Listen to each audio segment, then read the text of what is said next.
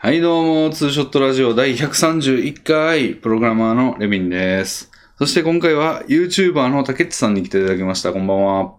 どうもーどうも。どうもーよろしくお願いいします。よろしくお願いします。今日もお仕事お疲れ様です。はい、お疲れ 様です。いやー、連連休明連け、休明けは、やる気出ませんね。そうなんでですもよ。めちゃめちゃ今日バグ直しましたよ、俺。おいいじゃないですか。はかどったわけです いね、今日やは。、最近俺ちょっとね、あの、時魔法を食らってて、時魔法、あれですかあの、あエーイストとか、スローとか。スローですね、多分。スローっていうことは、あれちょっと時待がって。長く感じるこれ逆かえっと、長い、長く感じてます。まだ1あー週なるほ間どしか経ってないのかって。はあ、はあはあはあ、まだ1週間しか経ってないのかって思うってことは、ヘイストか確かにたくさん行動してるから、うんそうですね。そうやな。ヘイストそうやで。すね。え、じゃあバフやん。デバフじゃなくて。 いや、なんか長いんすよ、最近時間が。はあ、え、でもそれってう、ん。よく言われるのは、うんなんか充実してるってことじゃないですか。いろんまなあ未、経験があって。仕事をしてるってことですね。ああ、なるほど。やっぱ仕事苦痛ししてないと、あの、ダラダラしてると、あっちゅう間に時間過ぎてきます ねな。そう本当そうですよね。うん。いやー、でもいいことだと思いますけどね。うん。まあでも、言うて、なんつうんだろう。その、長、あの、引き延ばされた時間って言ったらいいんかな。その、はい。一日とかがこう、長いわけじゃないですか。長い道に見えてるわけやん、俺は。はでいも。その道の大部分が、その仕事で占められてたらめっちゃ嫌じゃないいやー、なんだろう、比較対象がうん。無なわけじゃないですか。なんか、 こんなこと言うとあれなんですけど、そ,、まあ確かにそんなことなかったら、その、うんなん、あれですけど、やっぱり、うん。ああ、もうこんな時間経ってんのかっていうのって、大体うん。無の時間だったりするじゃないですあか。ーそれに比べたら僕なんか、あ、なんか、俺結構頑張ったなみたいな風に思うタイプですね。ああ。一番なんか、焦燥感、収燥感、焦燥感があるのが、うん。ももう、う、もう一こ週んな間に経ってるみたいな。そうそうそうそうそうですね。俺年取ったみたいな感が、た。うん。やっぱあるんで、だから俺も今日めっちゃ久しぶりに竹内さんとラジオするき、してる気持ちでいたんですけど、今。はい。あの、よく見たら12日しか経ってないんですよね。ああ、僕なんかもう、あうんなんか、うんなんか今回はちょっと感覚早いなと思ったら、おうあ、12日経ってんだ。だから僕はあれですようんスロー、まあ、ないしはストップにかかってるわけ ですね。あの、あれやん、あの、 起きたらあの医者が こっち見てるやつや ん。ツイッターの画像で、よく最近バズってるやつ。いやー、本当に。いうんや、良くないなと思うんです。てか、結構、やっぱ年々そういう時間が経つのが早くなってきて、うん。やっぱ焦りがありますよね。なんとかの法則ってやつであるんですよね、それ。あの、なんかに、ありますね。20歳までと、うん。ちょっとその法則わかんないですけど、20歳からとうん100歳までは体感時間が一緒みたいなの聞理いたことある。屈、よく言われる理屈としては、例えば1歳児の 1, 歳1年って人生の1じゃないですか。うんうんうん。はい。 100%じゃないですか。でも、80歳の1年って80分の1でしかないと、今までの。はい。はい。という思うと、なんか、1年が、その、なんか、だんだん短くなっていく、みたいなうんうんうん感覚として。って言うんですけど、まあ、それはある意味そうです。まあ、わかる部分はあるというか。まあそう、まあそうだな、みたいな、うん。キリみたいな感じになりますよ。小学校の時なんてもう毎日が、しん、なんか、な毎日なんかしら新しいことあったのではみたいな感じですもんね。いや、本当ですよね。なんうか、ん小学生の時ってあんまり記憶にうんないですけど、中学生の3年間ってめちゃ、中高の3年間ってめちゃ長な感じ。がしてて、あの3年間なんであんなに長く感じてたんだろうっておいう。ーへえ。だって3年なんて、うん。 3年前を考えてみればう、んうん。令和になったくらいか。から3年 経ってるんですけど、うっすすい。うっすうすいんですよね。 てか、家の更新来たな、でも2年っすもんね。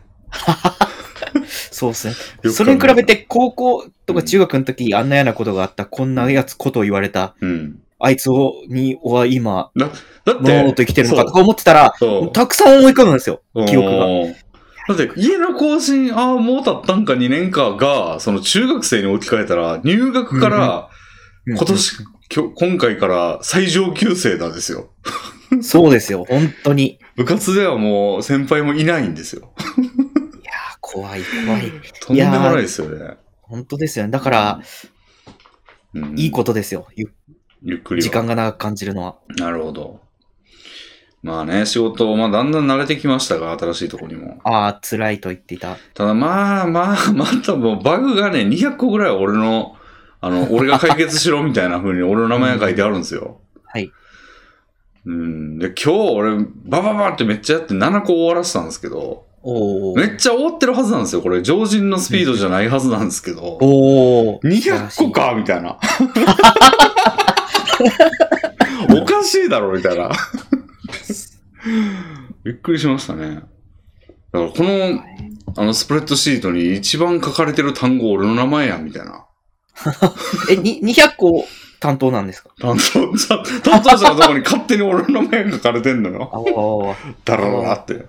びっくりしまえ、すじゃねあ、。じょ常人が、はい、常人、常人なら5個ぐらい、4個ぐらいだとして、いや、なんか報告聞いてると2、3個やぞ、あいつらやってんの。はあ、じゃあ、 1日。に3ヶ月ぐらいうん。か、なんか滞在することになるんでしょうかね。いやー、もっ嫌とでかすよ。半年ぐらいか。嫌です1よ。日俺は3個だ元ったら200個の、元の、ゆるゆるしたやつに戻りたいよ、俺は。いや、なかなか戻れなさそうですね、それは。うん。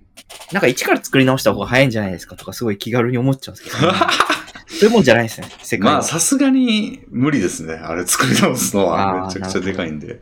みたいなことがあって、まあ、ちょっと時魔法を食らってて、最近は時の、なんで、あの、なんていうの、休みの日にもちょっと変なことというか、いつもやってないことをしまして、まあ、これ、コンスケさん回で多分詳しく話すことになると思うんですけど、うんうんあの、不動産屋に行きましてね。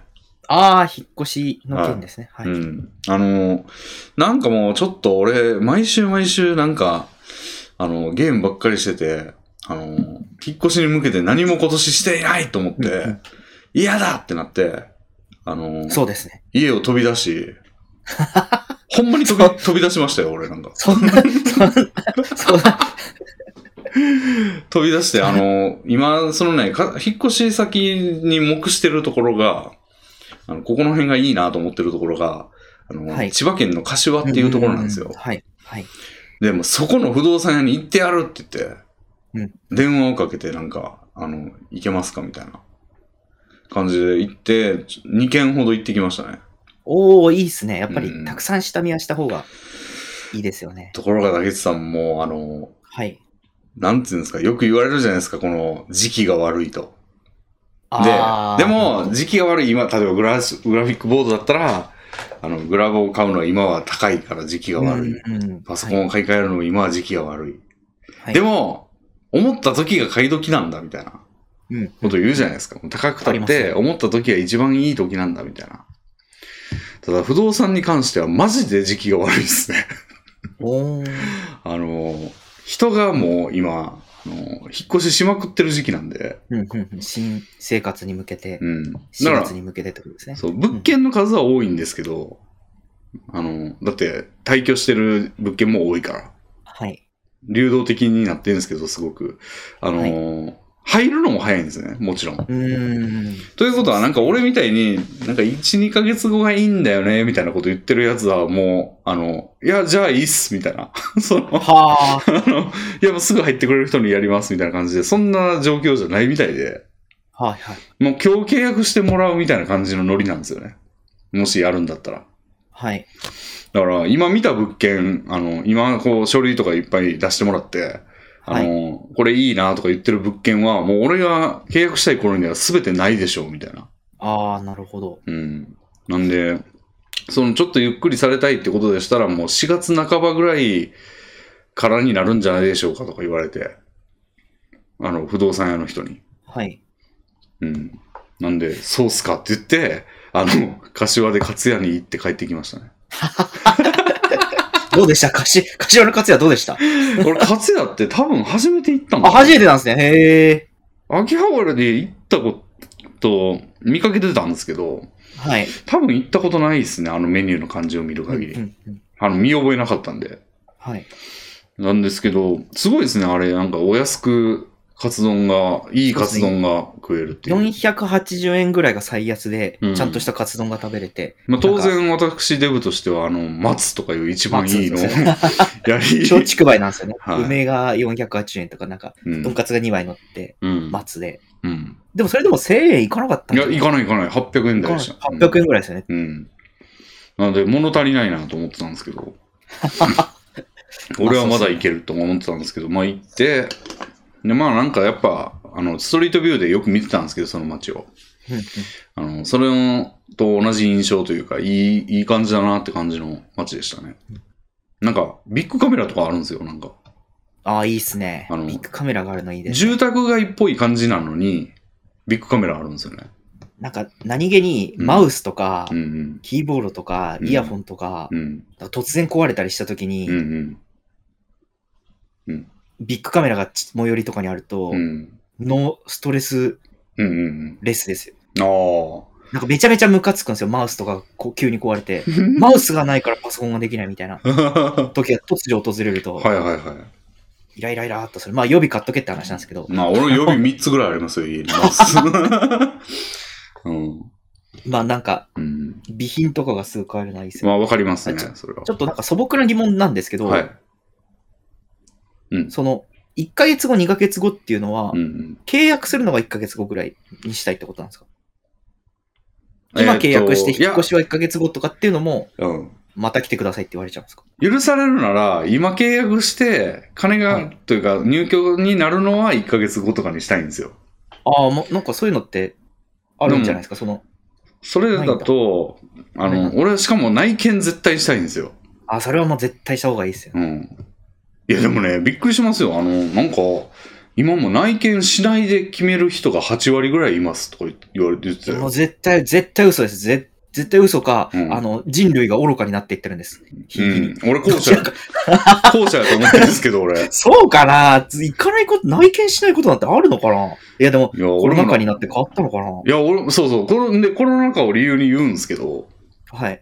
俺はまあ、嘘だろうと思うし、そうだったとしても、俺は絶対見るけどなって思っいてや、ますよ。まあうそうですよね。んうんえー、信じられないな。ふなんか、それこそ不要不急じゃない案件じゃないですか。うん。うんうんで、なんかもう今そのなんか、あの、大手の、とあはるい不動産のその建てるとかもやってる、建てるし、管理もやってるみたいな大手が何個かあるじゃないですか、いろいろ。はい。そこがもうなんか、自分のところなんで安めにしてるし、相場より。はいあ。の、全部自分、自前でできるんで。はい。安めにしてるし、もう入居してる人が入ってて出る予定になってるけど、は入ってる状態で出すんですって。不動産のあーサイトに。。そしたら、出る、見れないじゃないですか、中を。ああ、まあ確かにそういうことはあるかもしれないですね。でも、その、その状態で出してるっていうケースがめちゃくちゃ多いみたいで、あーまあ、ほんまかわかんないですけど。なんで、なんか中見れないけど、まあ、とか、なんかその、リモート内見とか言って、あの、はい不動産屋のその人が、だけが行って、あの、ズームとかで共有して見るみたいは あ。なのをやってるらしいですよ。絶対嫌やと思って、俺。いや、絶対嫌ですよね。なんか別に。なんだ俺はもう壁を、 壁をコンコンしないと気が済まないっていう、うん思いますよね。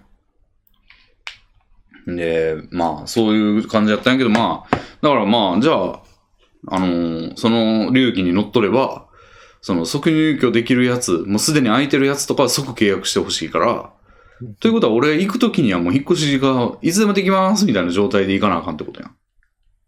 うんうんうん。今は俺はもう、ああ、何か捨てないといけないけど、これ捨てたらちょっと生活困るけどな、みたいなやつは山ほど残ってるんですよ。はあ、でも、で、しかもそれを捨てるにはなんか粗大ゴミの申請とかしないといけないから、1ヶ月ぐらい欲しいんだよはいはいな、みたいなこと生で言ってるやつは、あの、つまはじきにされるという。そうですね。まあ10、10年ぐらい住んでるんですよね。それそうそうなりますよね。うん。うんなんで、もう、まあだからちょっと、でも、いい物件入ったら俺即決めしたいなと思ってるんですよ。はい。なんで、まあ、もう、そのゴミ出すとかに金かかってもまあいいかみたいな。とか、あの、もう事前に契約しといて2ヶ月ぐらい家賃かぶってもいいんちゃうみたいな。うんうんうんうん。まあ向こうの家といい物件にうん引き換えなれば、うんそれはありだと思いますね。うん、ダブル物件、ダブル家が2個ありますみたいな状態が2ヶ月ぐらいみたいなパターンもあるみたいな。はい。それでもいいのかなと思って、今はもう俺は最高の条件を、あの、俺の、俺の考えた最高の物件みたいな条件を、あの、不動産屋に言って、これ入ったら言ってくださいみたいな。はい。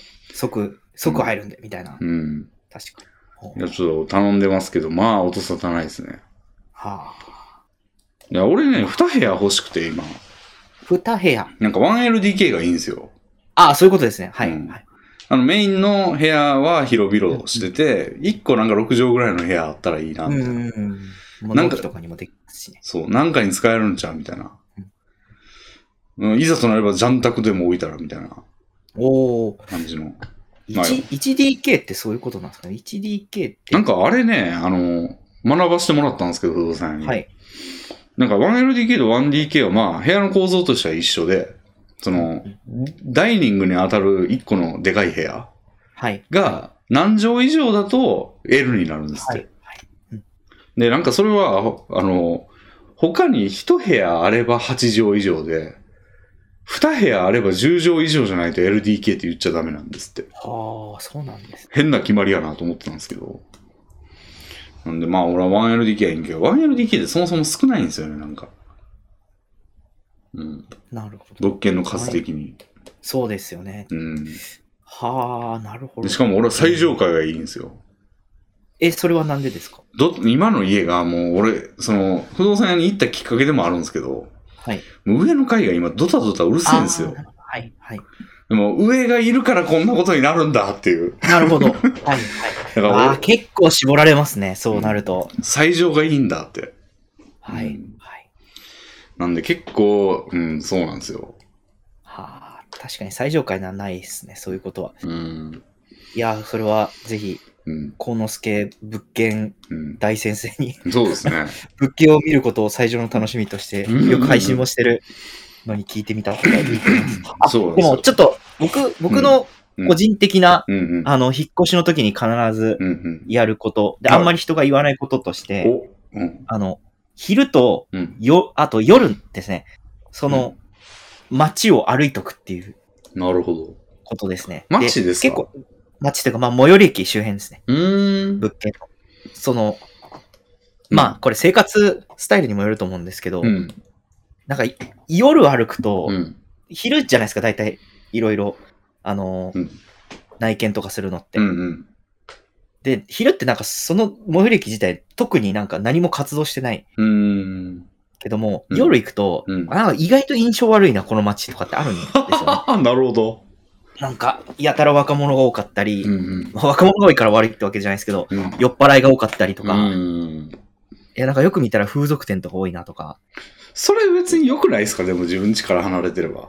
まあそうですね。ただうん僕は結構なんか駅前にふらふらっと言って、あちょーっと酒でも飲むかみたいな人間なんで、あーなあーあーなんでまあ生活スタイルによるんですけど、雰囲気割と気にするっていうか、じゅそうですね。重視する感じですね。そうです。僕結構なんうか街を愛したいみたいな感じでなるほ生どきてる人間なんで。あ、じゃあ愛してるんですか、今。いや、すめっちゃ愛してますよ。僕おー今大塚駅っていうとこに住んでるんですけど、うん。なんか第二のふるさとなので。なんか、なかなかや。いやでも僕いろん、結構、うんあの、会社が、うん。まあ転勤あるんで、うんうんまあ千葉にも、うん。おー埼玉にも、うん。東京も、 あの、うん。高円寺に住んでたことがあるんですけど、まあ、そこ1年も住んでないですけど、うん。大体行くとなんか、第二のふるさとなのではみたいな。第2何個あんねん。あ、転勤かみたいな。 2位多いな。そうですね。なんで、うん。がっかりしたくないですね。その、あいーざいざ引っ越してから、うん。あの、街を出歩いてみたら、うん。な、なんだここはみたいななるほどね。ってなりたくないんで、確かに。夜、夜歩いとくっていうのは絶対やってますあね。ーでもまあ、そんぐらいですね。うん。なるほど。いや、だから俺今、その柏にこだわってるけど、まあなんか、物件の家の方が重要なんで、俺は。あうの、ん。なんか、どこでもいいから、この値段でこの物、あの、建物の条件っていうのを重視した方がいいのかはいなっていうのは思いそうまでしたね。すね。今、パッと聞いただけでも、うん。結構厳しそうですね、条件的に。特に最上階が。うん。最上階あるし、あの、洗濯機置き場とか、まあ、それはいいんですけど、24時間ゴミ捨てられるとか、ああ、そう、確かに、配達ボックスとかも絶対欲しいでしょうしね。奇跡的に今の家を満たしてるんですよ、そ れ。あの、ゴミいつ出してもいいし、うん。まあ、あかんと書いてるけど、まあ出してるみたいな。うん、うん。うん。やし、 そうだ宅配ボックスも最近できたし、さ最上階ってなんかちょっと間取りが違ったりするじゃないですか。うんうん、あとなんか、オーナーというか、大家が住んでたり。うんうん。難しそうだな。ああ、なるほどね。いや、もう上の階ドタバタが嫌なんですよ。抽選じゃないですか、こんなん長く住んでたら。もう上そうですの、ね誰が入ってくるかみたいな。まうんあ、ある意味、例えば上に大家が住んでたら、一個下でもいいのではみたいななるほど。発想もあるかもしれない。ああ、でもそういう事情さすがにわかんねえからな。教えてくれるんじゃないですか、それは。大家がどんな、大家がどんな人かと、なんか教えてくれるような気がするけど。ういーん。や、教えてくれないのかな。だってあなんの、か向こうもなんかシステム検索してそれ取って出しでしょ、俺らに。うーん、なん教えか、てそうくれかるって、今時はそうでもないのか。うん。だからね。うん、まあ家賃はもう、なんか高くなってもいいからいいとこ住みたいな、みたいな。もう予算11万ぐらい出してもいいからみたいな。おー、11万って言ったら、だって柏で11万って言ったら、いや、逆にないみたいですよ、やっぱ、こう。ーなんか、駅から離れてアド取りたいみたいな感じもあるんですよ、その。駅、はい徒歩う、ん駅地下じゃなくて、いや、なかったらもっと相場下がるのでは、みたいな。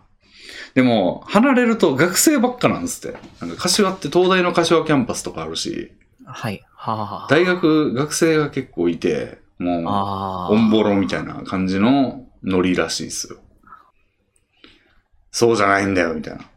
なるほど俺はちじゃょあちょっといいとこはいいんだよ、みたいな。んそうすると、もしかしたら、うん。ロケーションというか、うん柏自体変更の可能性もそうそうそう。ありそうですね。。で、2LDK 以上にすると、今度は子供が結構いる可能性が高いっていううん子供はどったんばったん大騒ぎですよね。そうそうそう。もう、獣ですから。うん。なんで、まあ結構ね、1LDK 限定になってくるんですよね、そうなると。はい、はい。なんか厳しいな、それもっていう。厳しい戦いですね。うん。でも上の階はドッタンバッタンしてるわけですよ、今。うんうんうん。獣が住んでるんで、上に。 なんで、もうちょっとね、困ってるんですけど、まあ。いや、ほんまもっと早く動き出せばよかったって感じですね。 そうですね。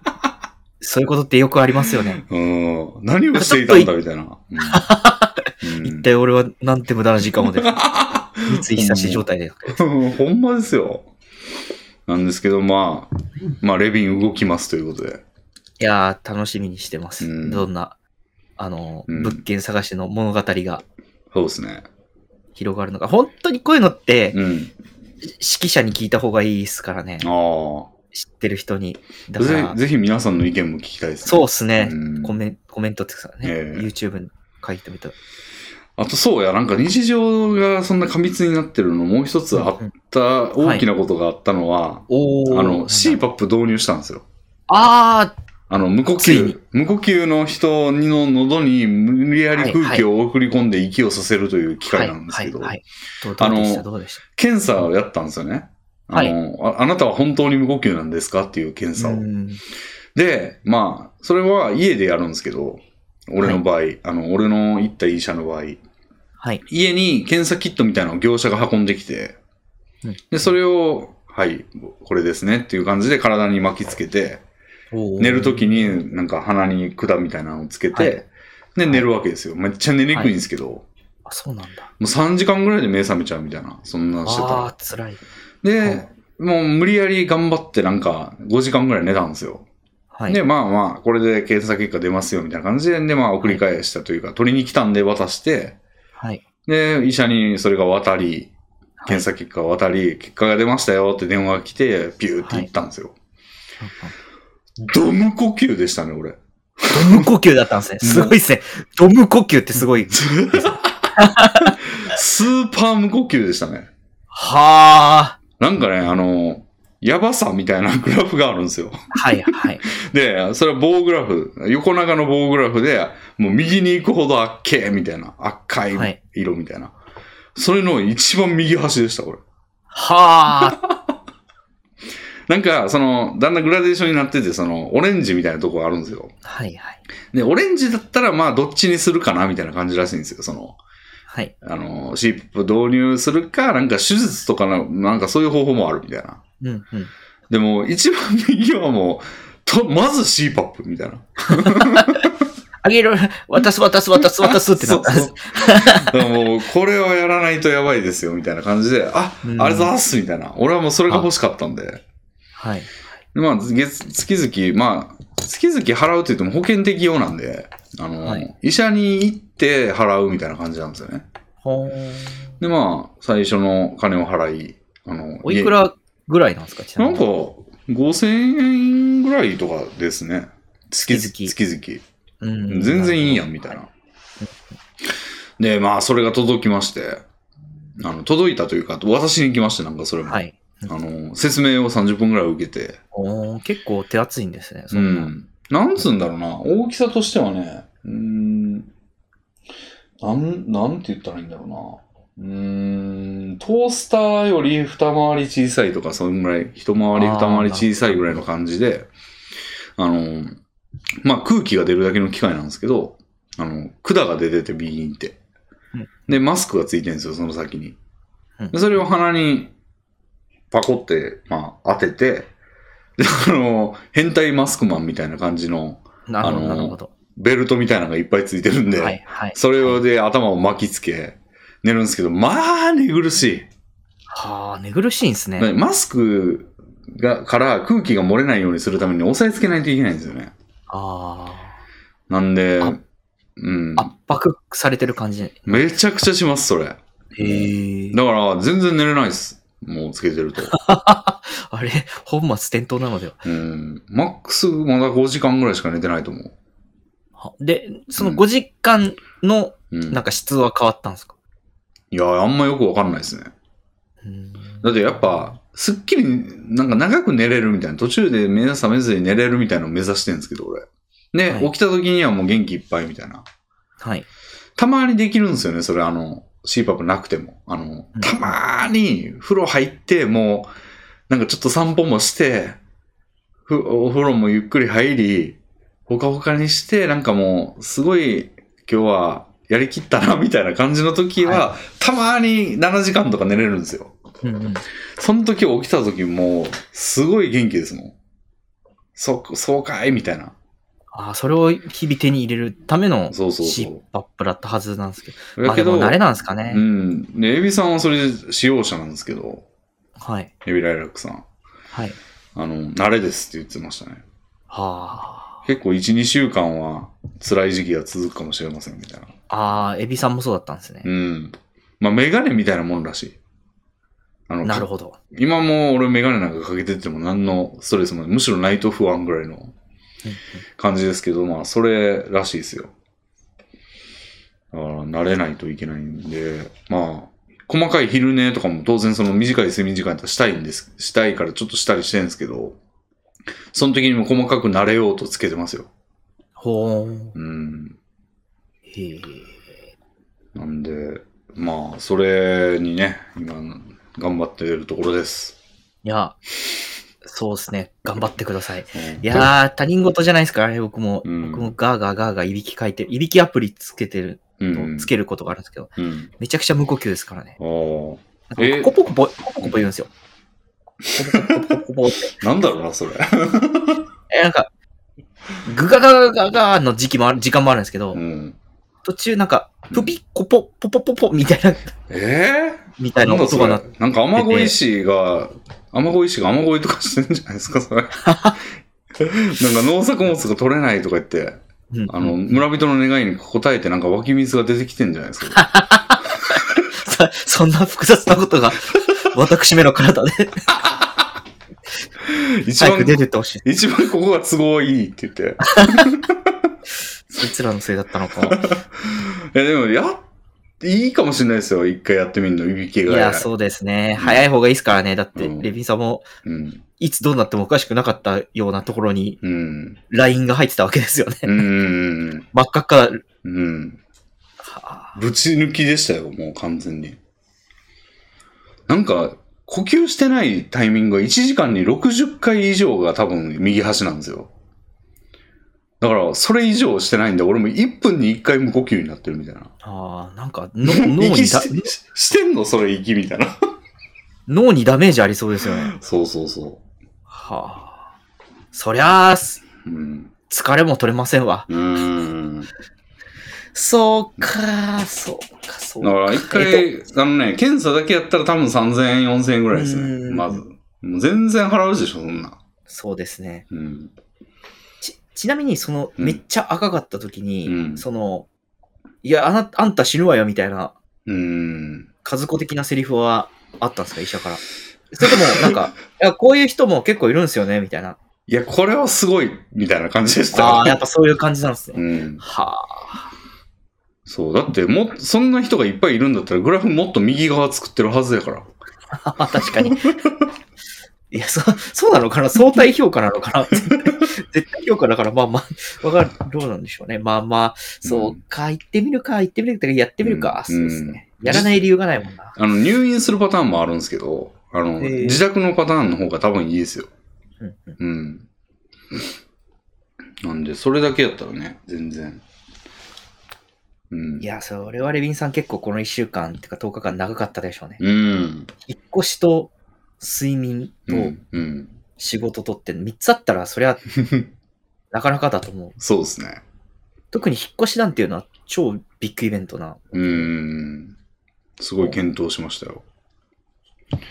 そうなんですよね。だから大地さんもちょっと行ってみてください。で、あいやーと、俺最近はまた生活の変化で言うと、酒飲みまくりになってますね、もああ、もう。う。うん闇の世界に突入したんですね。うん。ど、どんぐらいの頻度でどんぐらいの量飲んでるんですか昨日ね、ビニール袋6個分ぐらい瓶出しましたね。ビニール袋6個分ぐらい瓶出した。はわわわわ。めちゃくちゃ飲んでんな、俺、みたいな。それはすごいですね。うんあれですか、コロナを飲んでるんですかコロナビールを。コロナとハートランドと。ハートランド。ハートランド、うんなんかあの、ロマニウスさん回うん。見たんですけど、うん。チンタオビール確かにいいなって思いましたね。おー。あうのん、あ、いや、ロマニウスさんが勧めたのはあれか。台湾の方か。はいはいなんはだい。っけ。だと思うんですけど、確かに似たような感じですね。チンタオのうん。ビール。まあ、一番いいのはやっぱコロナっすかね、俺。あーあれ、うん。あれいいですね。僕も好きなんですよ。うん。ハートランド、コロナの二巨頭っすね。わかります。僕もその2つ好きなんですよね。あうの、んうん。グビグビ飲める感じ。はいはいはいもう はい。テイスティングする感じじゃなくて、もうう、んうんグビグビグビグビ、うんブハー、グビグビって感じが気持ちいいんで すよね。なんかビールがやっぱ好きで、うん、ビールあんな苦くて嫌だ、あの、飲まなくて済むわみたいなことを禁酒直後は言ってたんですけど、いや、ビールこそいいよみたいな感じになコリコリコリってなりますよね。ってて、なんか苦さが、好きな苦さのビールがいいんだみたいな。うんうん、うん。あんま苦くないですもんね、そのそうそうそう。瓶ビールの、うん海外の瓶ビールって。小江戸とかはね、苦すぎるんで、うん、あれなんでだすけかど。ら、うんあれかもしれないです。ちょっと濃厚すぎるやつはダメ。うんエリスとかはちょっとダメなのかもしれない。うん。なんか苦味がちょっと柑橘っぽいのがいいんですよね、多分。ああ、なるほど、なるほうど。いん。なんで、すげえ飲んでますね。やー、僕もお酒本当にうん。やめなきゃいけないなっ ていう。飲みまくりですか竹内さんも。 いや、最近ちょっと飲みまくり期がお正月ぐらいから続き、長いな。いや、 年末、年末ぐらいからなんかう、んすべてが解放されたんで、で。で、健康診断があったんですよ。うん。何で月帰ってきたら、うん。そうですね。何月ぐらいなんか何月ぐらいにやったんですか2月ですね、2月にやって、ういや、厳密に言うともっと早く帰ってきてたんですけど、結果は。うん。うんちょっとしばらくポイって置いといて、あ、であったみたいな。なんか、そういえば帰ってきたみたいな。ちょっと開けてみるか、ビリビリって言ったら、まうんあ肝機能がうん。 C2、C2 ああ。で、うん。え実は去年も C2 だったんですけどう、ん。去年の C2 から数値が2倍ぐらい悪くなってて、あれいや、これは C2 入りたてたからから、限りなく D に近い C2 だなと。もうコードギアスじゃないですか。あそうですね。ああ。そうなんでですよ。うん。投薬治療もやった方がいいっすよ、それも。ああ、そ、そんな、とおちち治療、投薬、 そんなこまとあだが必要にかなっらてくる。薬もらうだけじゃないですか、基本的に医者行ってあ。あ、確かに医。者行くって、大体。うんうんその、俺も今3種類薬飲んでんすけど、はい。あ、今日飲んでない、飲まなきゃ。あの、血圧の、ちょうど今、じゃあ見ますわ。えっ、と、バルサルタンっていう血圧の薬を1個飲んでて、はい。 80mg。で、これはなんだ俺がね、ファブリック、フェブリックってやつで、はいこれが、あの、尿酸ですね。おー 10mg。あで、コレステロールが、シンバス、シンバスタチンっていうやつあ、はい。飲んでますよ。なんかそういうのって、うん。あれなんです僕、いやもうい、もうなんか死ぬのではみたいな時にしか病院って行ったことなくて、もなんか、あれ、なんか別に健康なまま行って、う、いや、でもちょっと健康診断の結果悪かったんですけど、みたいなこと言ったら、うんくれるもんなんですか、ああ、でも血液検査向こうでされると思うんですよね。うん、うん。まあ健康診断の結果持ってってもいいですけど。で、なんか、やばいから出します、出して飲んでいきましょうみたいな。ああ、やろうえ、それはやら、やらん、やらんきゃ。うん。なんか肝臓ってめっちゃくぐったら怖くなっちゃって、なうんか、ん、俺が行ったきっかけあれですもん。あの、痛風っすもん。ああ。痛風で、いいててててってなって、あの、駆け込んで、駆け込んだら痛風だねって言って、あの、血液検査しましょうって言って。で、すぐ取られて、血液、あの、尿酸もやべえけど、血圧もやべえし、コレステロールもやべえよ、みたいなはい。こと言われて、あの、それに対応する薬はこちらみたいな感じで出されましたね。おーうん。なるほどな。 そんなて、結構テンション高い医 者さん。浜田さんみたいな。こちらみたいな。結果発表つってもらったわけですそうそうそう。 いや、でもそんなもんっすよ、ほんまに。そういう。あーうん。いやー、そうっすね。うわんかりました。じゃあ、なんか本当に、うん。ということで、うん。お酒飲むのは、うんできるだけ人と飲みに行くときだけにしようと。出た一。人で飲むのはちょっとなと思って。ということでうん飲みに行きましょそうですね。う。まあ、これ、あ、でもマンボウも開けたことうんだ。し。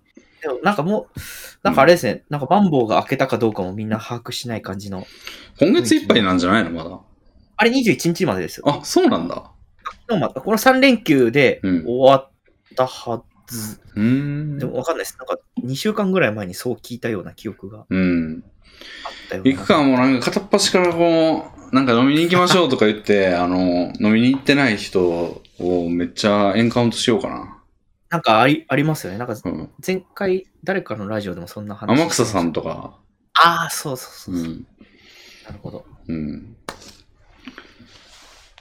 いやーそうなんですよ。なんうかんやっぱ健康ですね。そういうの気に。なんか僕ひ、今、1週間ぐらい飲んでないですもん。そんなえ、多分、多分、そうそうないですよ。僕は1週間。すごいお酒を飲まね。ないことなんてうん。本当に一生懸命ダイエットしてる時以外で、うん。あまりない。俺もね、1400日飲んでなかったんですけどね。なん人がか、、なんか、ちょっはと、なんか、きうん気持ちの悪い肝臓の写真とか見て、うべべってなっちゃったんですよ。まあ、貼っとけんじゃない家 に。いや、それいいかもしれないですね。うんめ めちゃくちゃ気持ち悪いけど、観光編の五人衆みたいなやつを貼り出して、怖い。いろんな観光編とか。いや、あれは怖いですね。なんか、うん肝臓ってあるらしいですよ。その、自覚症状がないらしくて、うーん。気づいたら、こうなってるぜ、みたいな。沈黙のってやつですよね。 そうですね。僕の知ってる肝臓は肝臓くんだけだったんで、あ石川さんの。あ、はい、あれ、石川って言ったら。しあの LINE スタンプもうん。持ってる人間なんですよ。そうそうそうそ可愛いあれ。う。はい。いやー、でもまあ、そうですね。居酒屋に行きますか、じゃあ。いいっすね。居酒屋、居酒屋行きたいな。居酒屋っていいですよね。うんだし巻き卵や焼き鳥。うん全然行きますよ、大塚。あ、でも場所的にはあれなんじゃないですか。大津大塚はいいん間ですよとかなんか巣鴨とかしかないでしょ。なんか上野とかがいいんじゃないですか、やっぱり。ああ、上の。まあでも、あれなんじゃないですか。あの、エンカウント次第なので、う。みたいなん感じです。うん。えじゃあもう飲みに行こうじゃあ。もう決めようイ今。エーイわーい決めよう今、いつ行くか。いつ、えーでも本当に、 いつでも平日の夜でもうん、土日でも、まあ基本、大丈夫です。夫。明マジ日でい、大丈夫明日行くか。あ、明日でもいいですよ、別に。ああ、行こうか、じゃあ。明日、停電が起きてなければ行きましょう。ああ、そういえばなんかあ、今クソ停電が。クあソ寒の可能性ありますよ、明日。明日、いあ。や別にクソ寒でもいい。いや、クソ寒はやっぱ、え、なんか別にいつでもいいのだから、クソ寒な日じゃなくても、確かに明日0度とか書いてんぞ。やめましょう。最低気温が。木曜から暖かくなって、あ、もうあれじゃないですか、20度とかじゃないですか、木曜、金曜といか。や、日曜日まで低いね。だって、今俺アプリ見てますけど、木曜日3度、最低。金曜日3度。あ、そうか、最低気温見なきゃ。うんそうか、そう土曜日で10度。日曜日で17度とか書いてますよ、これ。そうっすね。えさんもこんなこと言ってたらいけないですよ、いつ もじゃあ明日2度の中行きますか。 雨降ってます、2度の雨の中。ほんまや、雨とか書いてる、明日。もうだ、もう行き着くとこまで行ってるじゃないですか、2度の雨の中。えー、どうしよう、じゃあ。どうするやめたいやめときたい、明日は。あ、別に明日でもいいですよ。じゃあ明い日や、も行うきこまういうすのはもうう、んい行くぜ、みたいなのでうんいいと思います。あ、いいっす、いいっす、じゃあ。じゃあ明日だっのて、。二駅しか離れ、二駅。えっと、うんすぐはもえ、上野行くんう、じ止ゃなまいった。あ、上野か。あ、上野に行き、上野じゃなくてもいいですね。もうう、ん。二人なら上野じゃなくていいなってき。日暮里でいいですよ。西日暮里行きます。西。ああ、じゃあ日暮里にする日暮里でしたっけ西日暮里でしたっけまあ、西日暮里やけど、日暮里でもいいよ。日暮里も近いよ。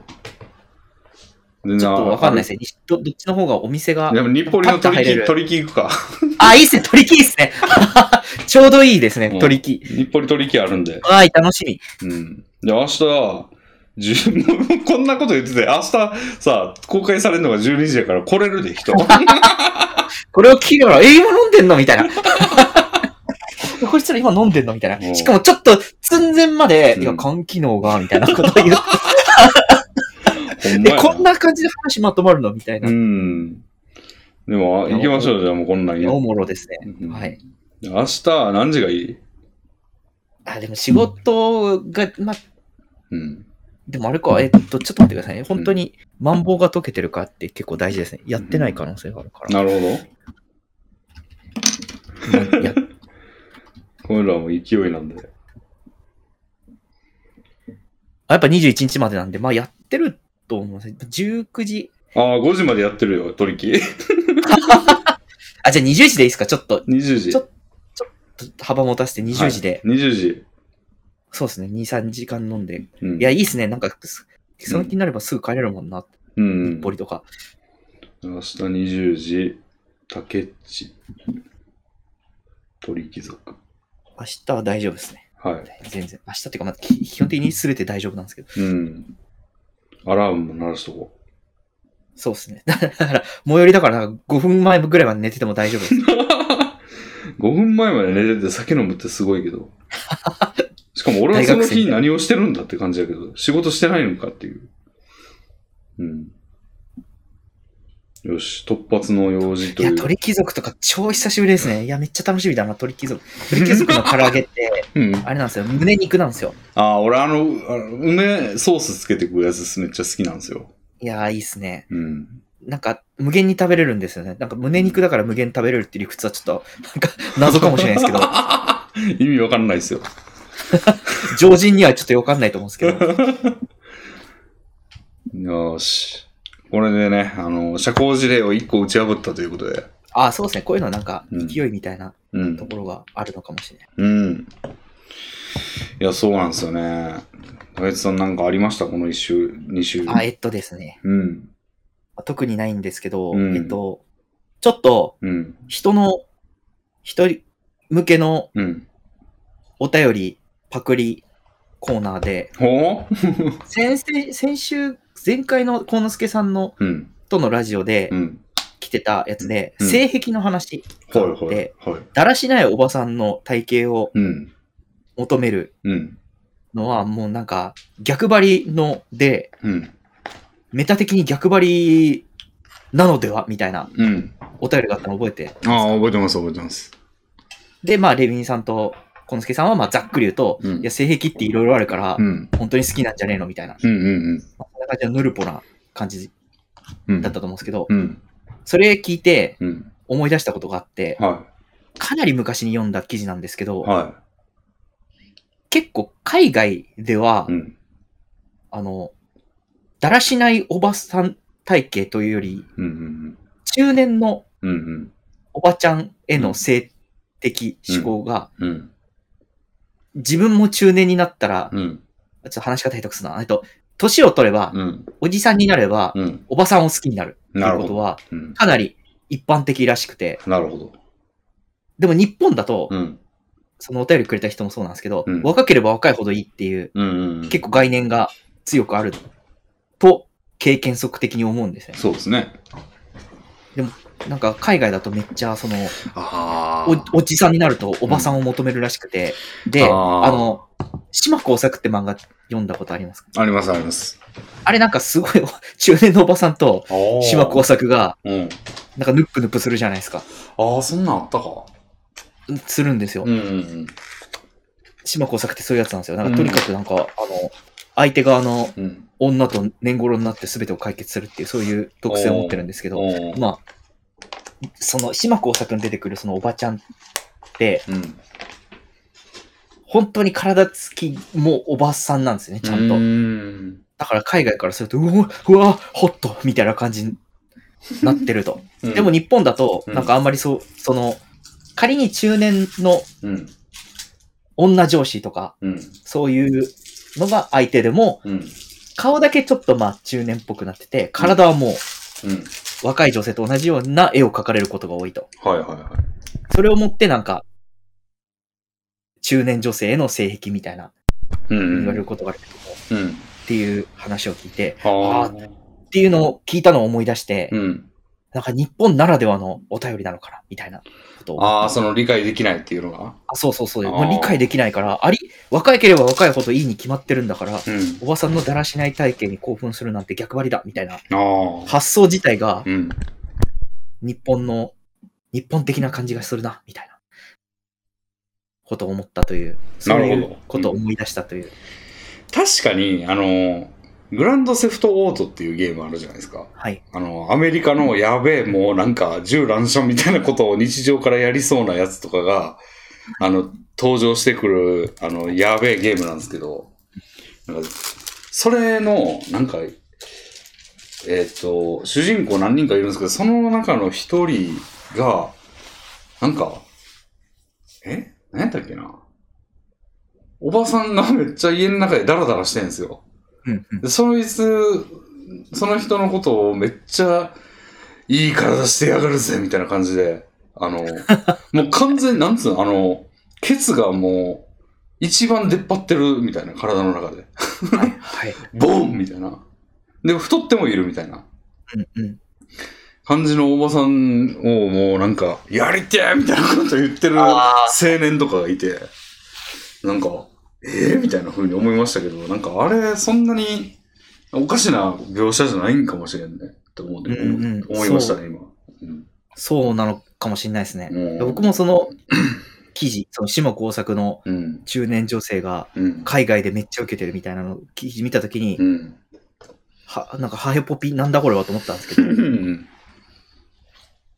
なるほそそうかと思って結構記憶に残ってるっていうのをど。あ想起させるお便りーでし日本人は、その、それを忘れてるだけなのかな 人間が、人間は別にその感情を抱くのだが、なんか日本人は忘れてるみたいな。た。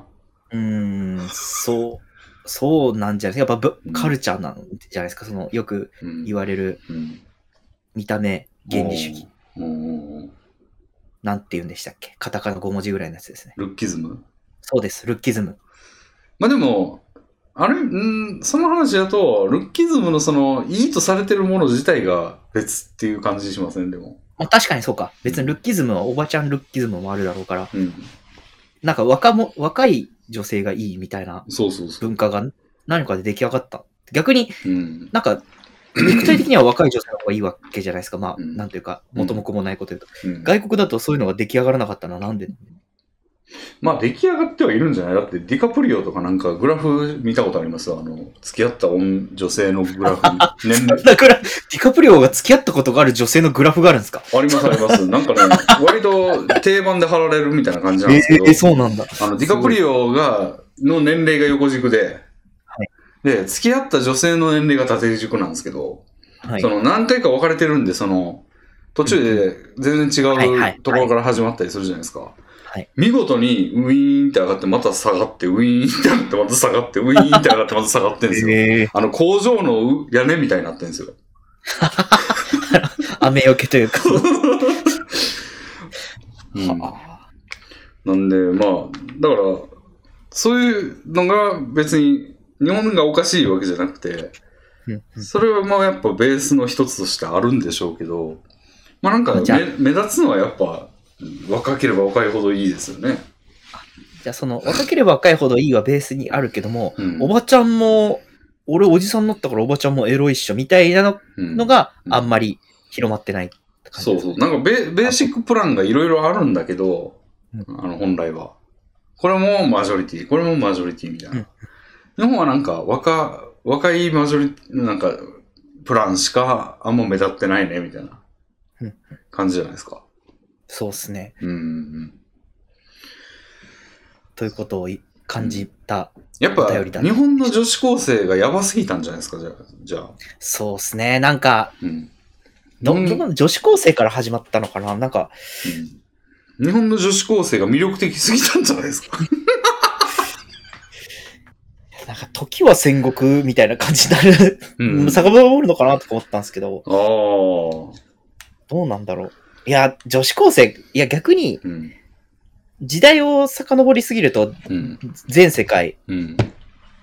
ロリコンみたいになっちゃうような気がするから、現現代女子高生ぐ JK ぐらいがちょうど日本にそういうカルチャーを生み出した。うん聞いてみたいな。なんか50年ぐらい、6 70歳ぐらいの人にうん JK って魅力的でしたみたいなこと聞いてみたあーら、当時の全然、そうっすあなたが30歳ぐらいの時でもやっぱ JK ぐらいの年齢好きでしたかみたいななんかうん、ひ人時代気づいてましたかみた いな。ああ、そうね聞いてみたいねそうっすね。安倍晋三とかに聞いてみたいですねそうっすね。あのぐらいの年齢でしょ多分その70そう、確かに確かにそうですね。麻生太郎とかに聞いてみたいですよねそうですね。チョイスが、なんかもうちょっと身近な、なんか、 そこら辺に歩いてる人でいいんですよ、別に。安倍晋三しか持ってない情報じゃないんで、別に。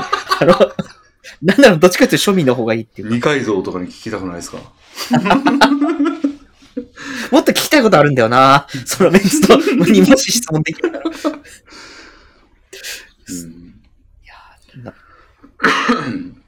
てか最近あったことじゃないんですけど、そのああ生活で最近あったことは特になくて、うん酒飲まずに何してんですかあ、そうなんですよ、それなんですよ。うん模索してて、うんいや、なんか本当に、ブルブルブルブルって僕なるタイプなんで、お酒飲まない模と。索なんですねうんそうですね。えっ、とい、いろいろ教えてもらったやつを飲んでます。炭酸水うんです ね、まずは。フレーバー無駄な、付無駄なあがきよ。きの。あとガム。あーで、今は、うん、あの、ゼロコーラ飲んでます。ゼロカロリーコーラ。ああ、これはちょっとなんかいけるのではって気になってますね。 うん。しかも、痩せるコーラなんです、これ。メッツ、あメッりツま強す刺ね。激コーラ。いやー、俺は全てに負けてきたからな、そ れ。いや、でもこんなの負け、負けるんですよ。でまだまだ僕は鮮 烈に、肝脂、脂肪肝うんう んうんのやつを覚えてるんですけど、うん。これが消えて、てか明日全てがなくなる可能性すらある。 タグが外れる。うん。そうか。ゲームの方はどうですかなんか FF6 やってましたよね。そうあなんですよ。あの、FF6 を縛りプレイでやってるんですけど、あ。あの、ラスボス、FF6 のラスボスのケフカって、うん。シリーズでもうめちゃ弱ラスボスとして有名で、はいはいはというのも、魔法が強いんですよ、味方側の。い。うん。で、魔法が魔石っていうのを装備してう、んちょっと戦闘すれば誰でも覚えられて、はい。特にキャラに固執せず。うんうん。で、そのアルテマっていう魔法をなんか、うん。 6発、7発ぐらい撃てば死ぬみたいな。 うんなんかうんそういうゲームだったんで、うん。そもそもラスボスのケフカがどんな強さなのかもわかんないままう、ん。魔法縛りでやったら、ああめちゃ強でちょっへえ。と、もうケフカだ、ケフカ戦だけでうん。 10時間ぐらいやってるかもしれないですね。魔法縛りってことは魔法、魔風剣とか魔法剣とか投げるとかはありってことああ、そうなんです。もともと、とのコンセプトとしてはう、ん。キャラずっとみんな同じ魔法使ってるとうん。楽しめないから、うん。もっと FF6 を楽しみたいから、うんそういうキャラ特性のアビリティ、うん投げるとか盗むとか、うんモノマネとか、うん必殺技とか、そういうのを使いたいってやつなんですけど、うん。スケッチっていう能力を持ってる、リルこのム。リルムっていう幼女がいるんですけど、うん役に立たなすぎて、一回も使ってない。スケッチは雑魚専用っすよね。 そうなんですよ。うん連れてってない人はもうラスボス戦 に。船で留守番してます。いや、めちゃくちゃ強いですよ、リルムって。魔力がなんか、キャラ特性の中で一番高いんでう、ん。魔法を覚えさせてなんぼのキャラなのに、うん。今回の縛りで最も。 お絵かきしかできない。そうなんです。 今頃ツイッターでバズってるかもしれないですよ、絵師として。そう ですね。変ななんか、変な雇用主に 書かさ縛れりてをつけられて。うんあの、あれです、雪男と一緒に留守番してます、今。 ウーマロか。雪男のウーマロとうん幼女が二人で船で待ってもうん気まずいだろう な。あーあれ、クリアできたんですかいや、できてないんですよ、まだ。えちょ結っと構まとま前っからた時やっ間が、うん。もう 2, 2週間ぐらい倒してなくてですね。ちちょょっとまとまっった時間が取れなくて、うん他の配信とかをやったりしてて。うん。あ、そうだ、この前、うん。えっと、S4 という、うん。あ。まあ、ユニットのうん。企画で、うん。えー、モノポリーモノポリをやったんですよ。うんうん。竹内さんがリツイートしてたのは見た。めちゃくちゃ楽しかったでへすし、ーあ、の、ミノルさんってゲーム実況の方はい。はい。と初めてうん。関わることができたんですけど、おーなんか、やっぱり うん。面白いなってっていう、へー好きなんですけど、いや、こんなにうん。こう、なんか僕と、うん僕にとってはなんか、ほんレビンさんもそうですけど、うんうん。いいゲーム実況界のうん。い礎を、礎を築い た、歴史上の登場人物みたいな、そんな感じ大だった大したもんじゃないですけど、はい。だったんですけど、はなんか本当に、大吉さんちわーすみたいな感じで、い。第一声がお。ー。おーあれな、なんか、あ、あ、みたいな感じ。いや、うんもちろん僕のこと知らないですけど、うん。なんかふつ普通に、うんうん。普通になんかうん一緒にゲームできて、おー。で、でもまあ、あの、あの感じなんですよ、ずっと。うんそうっすね。 ずっとあの感じミで。ノルさんはそんな、ブラ、なんていうんだろう。ブラ、ちょっと酔ってんのかなみたいな感 じのそうっすね。テンションっすよね。はい。あのもうあのまんま表も裏もなく。うん。いや、なんか、だから、漫画のキャラクターと一緒にゲームやってるみたいな、あ持ちであ、なるほどね。やってましたね。うん、うん、どこか現実感がないような。うん。うん、うん、まあなんか S4 というなんかやってる時もそんな感じあるんですけどね。うん。 うんその確かにキャラクター感ありますよね。キャラクター感ありますよね。うんまあなんかそう、あ、でもあれは結構、こ、こう、少なくとも今年入ってから、2020年入ってから一番笑ったへ出来事でしたね。モノポリすごい楽しかったえ、です。いええ、よかったな。や、なんかああんな、なんか100年ぐらい前、なんか世界恐慌で作ったゲームらしくて、うん。なんかすごろくゲームで、うん、うん。なんか物件買っていくゲームなんですけうど、んうんなんか5000もするんですよ、あれ。びっくりしちゃっうん。て。 5000円えスイッチで買ったんですけど、スイッチオンライン。で買って、あーはいはい。 5000円するんですよ、モノポリしか入ってないのに。円 まあ、まあね。うんこここ5000円みたいな。だって、あーだってなんかあの、うん。オセロとか将棋とかう、ん。ただでできるじゃないですか。インまあターネットのブラウザで。まあ、それはね、だってモノポリーは結構、なんか作られたボードゲーム感がすごいじゃないですか。はい。将棋とかはまあなんか基本的ルールがあって、それを、そそれを動かすみたいな感じですけど、あれはなんか普通に市販のゲームみたいな感じじゃないですか。いや僕は結構そのそ、そういうカテゴリーに入れちゃってたんですね。おー。もうモノポリってよく聞きすぎてて、うん。これ、これ、これが5000円みたいな。アマンガスは500円だったのにみたいな。最新のパーティーゲームの。え、10, 10倍みたいな。まあまあまあまあ。まあでも、うんせっかくお誘いいただいたし、うん。おーと思っ。てうんたらめちゃくちゃ面白かったですね。うん。ゲーム自体もめちゃ面白かったです。うん。それはもうだって100年ぐらいここすられてるゲームですからね。そうですね。でも、めちゃくちゃ操作性が悪くて、もうなんかボタンを押すと必ず1秒ぐらいラグがあるんですよ。ああ。信じられなくないですかそれはだるいっすね。 しかもその、なんか、うんえっ、と、物件の、うん。モノポリってやったことありますか一応ありますよ、はい。なんか物件を、うんあの、プレイヤー同士で売り買いできる。できます。ですけどうん。それで、まあ大体200とか300とか、うん高ければ600とか、なんかそんぐらいの物件うん。なんですけど、うんうん。その1ずつしかカーソルが動かせないんですよ。値段交渉の時に。だるめっちゃだるいんですよ。だから、え、100ので位操作とかできないのできないんですよ。10の位、106位できなくて、うんでずっと矢印をやっていくと、1、2、3、4、5、6ってなっていくんですけど、うんそのうちなんか、増える単位が増えていくみたいな。あー1、2、3、4、5、6、10、20、30、40、50、60、100、200みたいな。いいところで止めらんないんや。うんそうそうそうそう、まさしくそうです。なるほど。で、ああ、行き過ぎた行き過ぎたってなって、また戻してみたいなやうつとか。ん。それいちいちなんは、それはクソですね。でもゲームの、その、UI っていうんですかね。うん。はもう、いえ、今時こんなゲームあるのってぐらい悪かったです。ああ。まあ、あぐらかいてる感じはしますいね。や、それ本当本当それです ね。なるほど。いや、だから、でも楽しかったです。これは、やっ。ぱパーティーゲームって楽しいんだなと思って。うん。いいっすよね、竹内さん。なんかいろいろ誘われて。俺、あのね、あの、なんか大喜利もしてたでしょ。ああ、やってます、やってます。はい。俺、大喜利とか出たいのに。ああ、やって、 めっちゃ、い僕、や、なんか多分、あの、主催されてる方が、はい。あの、いろいろやってるじゃないですか、ずーっと昔かそら。うそうですね、そうですね。で、はい。俺、アマンガースやってはるときに彼が、あの、はいすごい誘っていただいたんですよ。ああ、そうなんですね。でも、ちょっと俺、アマンガースそんなだったな、みたいなはい。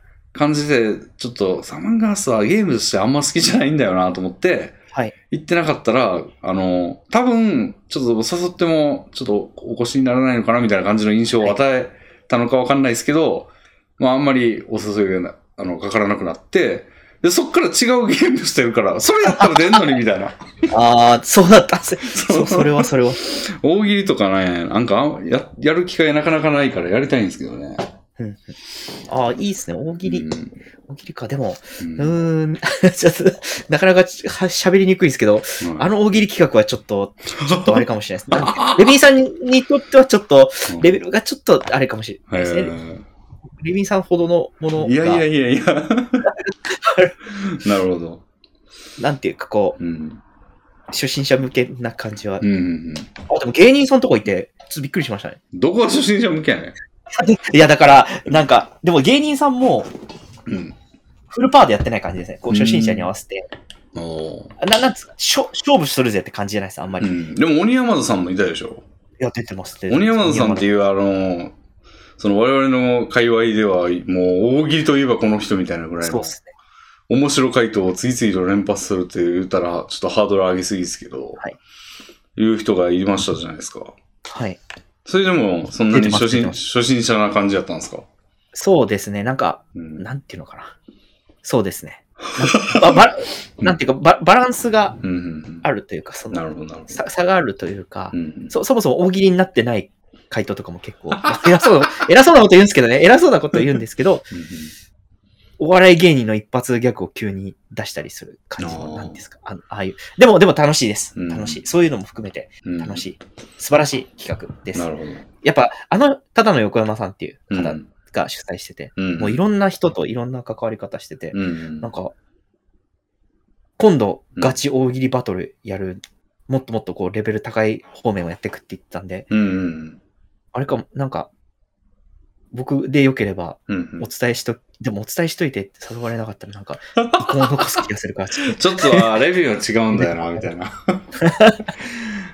あの気難しいおっさん、ちょっと嫌なんだよな、みたいな。とそんなこと思われてないです。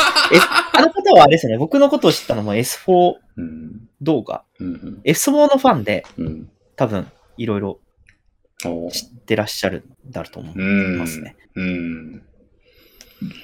いや、なんかほんま、ちょっとなんか自分が人に与えてる印象ってあんまわかんないんですよね。なんか俺が鈍感っていうのもあるんですけど、俺最近、あの、はいエビライラクさんいるじゃないですか。はいでエビライラクさんはまあなんかちょっと下に、下に来る感じじゃないですか。こう、下手に下手にみたいな。そうですね。俺、特に俺相手だと。まあまあ、視聴者うんさんですからね。で、この前、なんかその FF14 っていうゲームをよくやってんですけど、はいあの、まあ、毎週が期限になる、その、毎週これやっとけば報酬ありますよ、みたいな、はい。あの、事柄があるんですよ。はいで、エウレカって言うんですけど、それ、まあ、エウレカっていうところに行って、なんかちょっと、あの、規定のモンスター狩ると、あの、まあ、褒美がもらえます、みたいな。はい。で、それ毎週やっといた方が得なんですよねうん。で、今週まだ行ってねえわ、みたいなこと言ってたんですよ、俺が。じゃあ、なんか、エビさんが、その、毎週、その、俺が借りやすいように、 あの、うんモンスターを痛めつけ て、で、俺がオラみたいな感じのことをあらやってんですよ、毎週。姫プレイじゃないですか、いわゆる。まあ、いわゆるね、そういうことをしてるんですけど、で、今週も行きますかみたいな。はい。まだ行ってないわ、みたいなこと言ってたんですよ、俺が。だから、エビさんが、エウレカやりますかてんてんてんって言ってたんですよ。俺が行くかって言ったら。はい。エウレカやりますかてんてんてんって言ってて、うんで、その5分後ぐらいに多分、あの、えー上の発言の点点点は点点点ではなく伸ばし棒ですみたいなこと言ってるんですよね。つま り、エウレカやりますか点点点やと、なんか渋々言ってる感を多分俺に与えてると思ったんでしょうね。ああ、なるほど、なるほど。なんで、直後に、彼は、あの波伸ばし棒です、みたいな。 を、が間違って出ました、みたいな。訂正を受けるって、俺どんだけ気難しいねん、みたいな。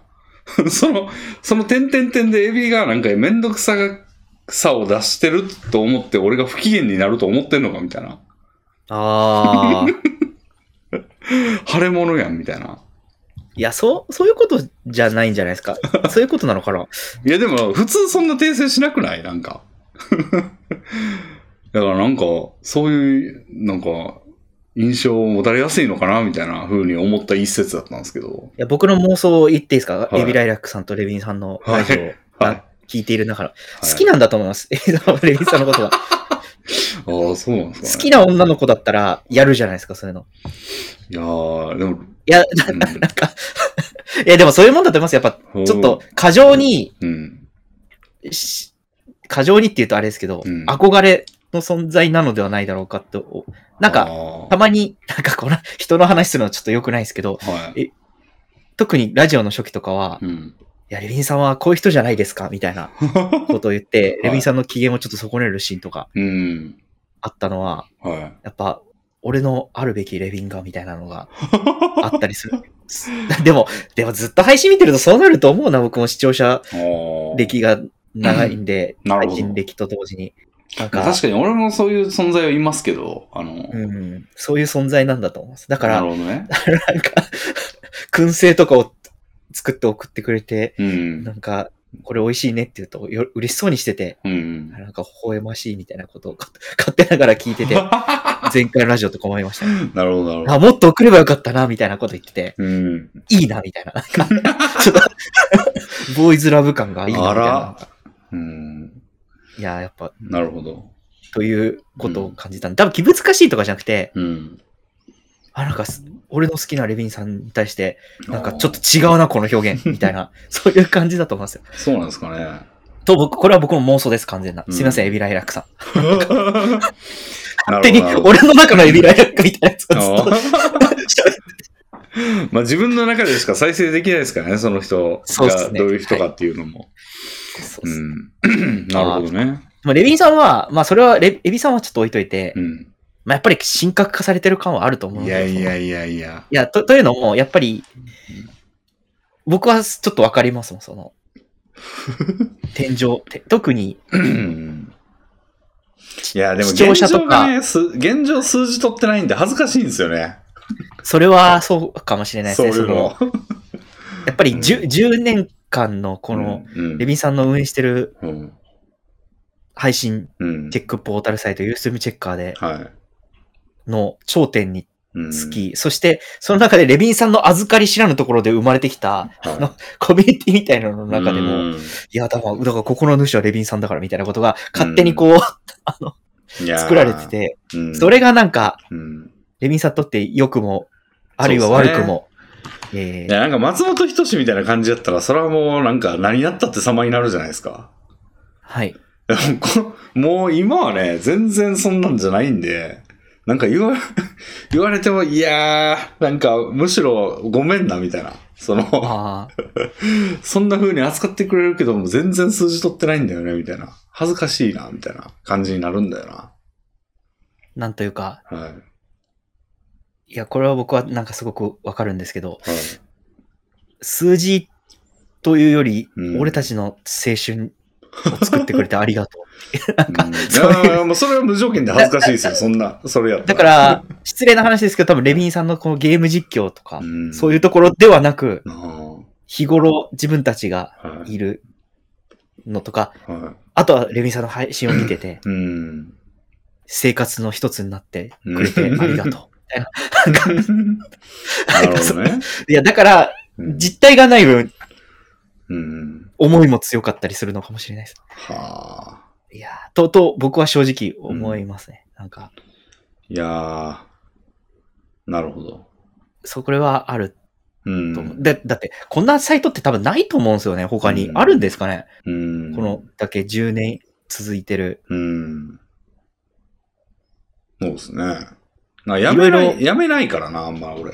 その、ネタボケライフっ素晴てらしいサイトもサイトもそうですけど、十何年とか結構やって、やったままずーっとなんだかんだ続いてるから、いや、いいことだと思う。なんか、うんと。多分なんかネタボケライフとかもそのうち出てくるんじゃないですか。なんか、すなんかと、うんとんでもないお笑い芸人みたいなやつが出て きて、いやネタボケライフ出身でみたいな、マジで。レビンさん神っすみたいなやつが出てきて。うん かだからそういう意味では実績ってそういう風に出てくるんじゃないですか。うん。そこで生み出されたうん。人がいるという時点で。うん。そうなんですけどね。うん。うん。あなんかレビンさんそういう風に感じてたんですね。ちょっそとうそうそう実績ないのに恥ずかしい。恥ずかしい、恥ずかしい。あ、そうなんですね。へ え。そうですよいやなんか、話す機会があればめっちゃ感謝伝えたいですみたいなやつ無限にいると思いますよ。 うん。いやだから、そうっす。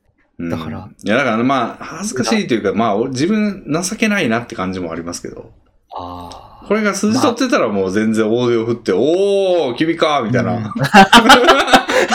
じでいった ら、うん、あ、そうなんですね。うん、いけますけどね。そういうことか。うん、上に、上には再現がないっすもんね。うん、はあなるほどね。だと思うだから、さ最初の話なんですけど、うんちょっと話しかけるのは恐れ多いと思ってる人はちょっといるかもしれないです。うん、なるほまあでも、それはただの横山さんとか、それこそあんま関係ないですからね。ど。うん、このコミュニテあィあ、はいであれば。なるほど。じゃあほなんか、ちょっと大喜利の話になるんですけど、は結構僕調べてみたら、い。うん。素人でも参加できて、うんちょっとしたお笑い芸人とうん。大喜利バトルをする、ああ。なんか、すごいちっちゃいライブハウスいんですかね。うんうんうん。みたいなのあるみたいなんですよ。はいはいは僕、そういうのなんか一回参加してみようかなとか思っい。たりああ、すいる。いっすね。レビンさんもなんか参加してみたら。え、でもな、あほんまにし、その、選抜されないのその、素人あ、されます、す、されます、されます。うん。なんかペーパーテストみたいなのがあるみたいです。うんうんあとなんか、ズームの打ち合わせとかなんかそういううの。ん。だからまあ、落とされる可能性が大なんですけど、ういん。やだだか、からら、あの、俺も、あの、いネタボケライフやってて、はいまあ、あの、俺はあんま投稿はしないんですけど、その、せ結果とかはよく見てるんですよ。はいで、それの上位常連みたいな人というか、レートのシステムがあるんで、レーティングの。それの上位の人とか、あの、ツイッターとか見てみたんですけど、はい。なんかそういう人が結構そういうのに出てたりしますね。あ、そうなんですね。やっぱり出てあんだな。やっぱそういう奴らと戦わなきゃいけないんだな。うん。だから、そういう意味では、さっき話に出たうん。鬼山田さんとかがう、ん。どれぐらい通用するのかとか、ああ。ちょっと見てみたいなって思ったりします。うん。かけてこそこそ出てんだから。そう、まあ、ほんまに好きな人だったら出てると思いますね、大喜利。うん。大喜利俺も好きだけど、やったことはほぼないんですよね。あ、そうなんですね。意外。配信でしネかタ。ボ、うん。ああ、ネタボケライフ。まあ、あれちょっと違うじゃないですか。あのあなんつうの。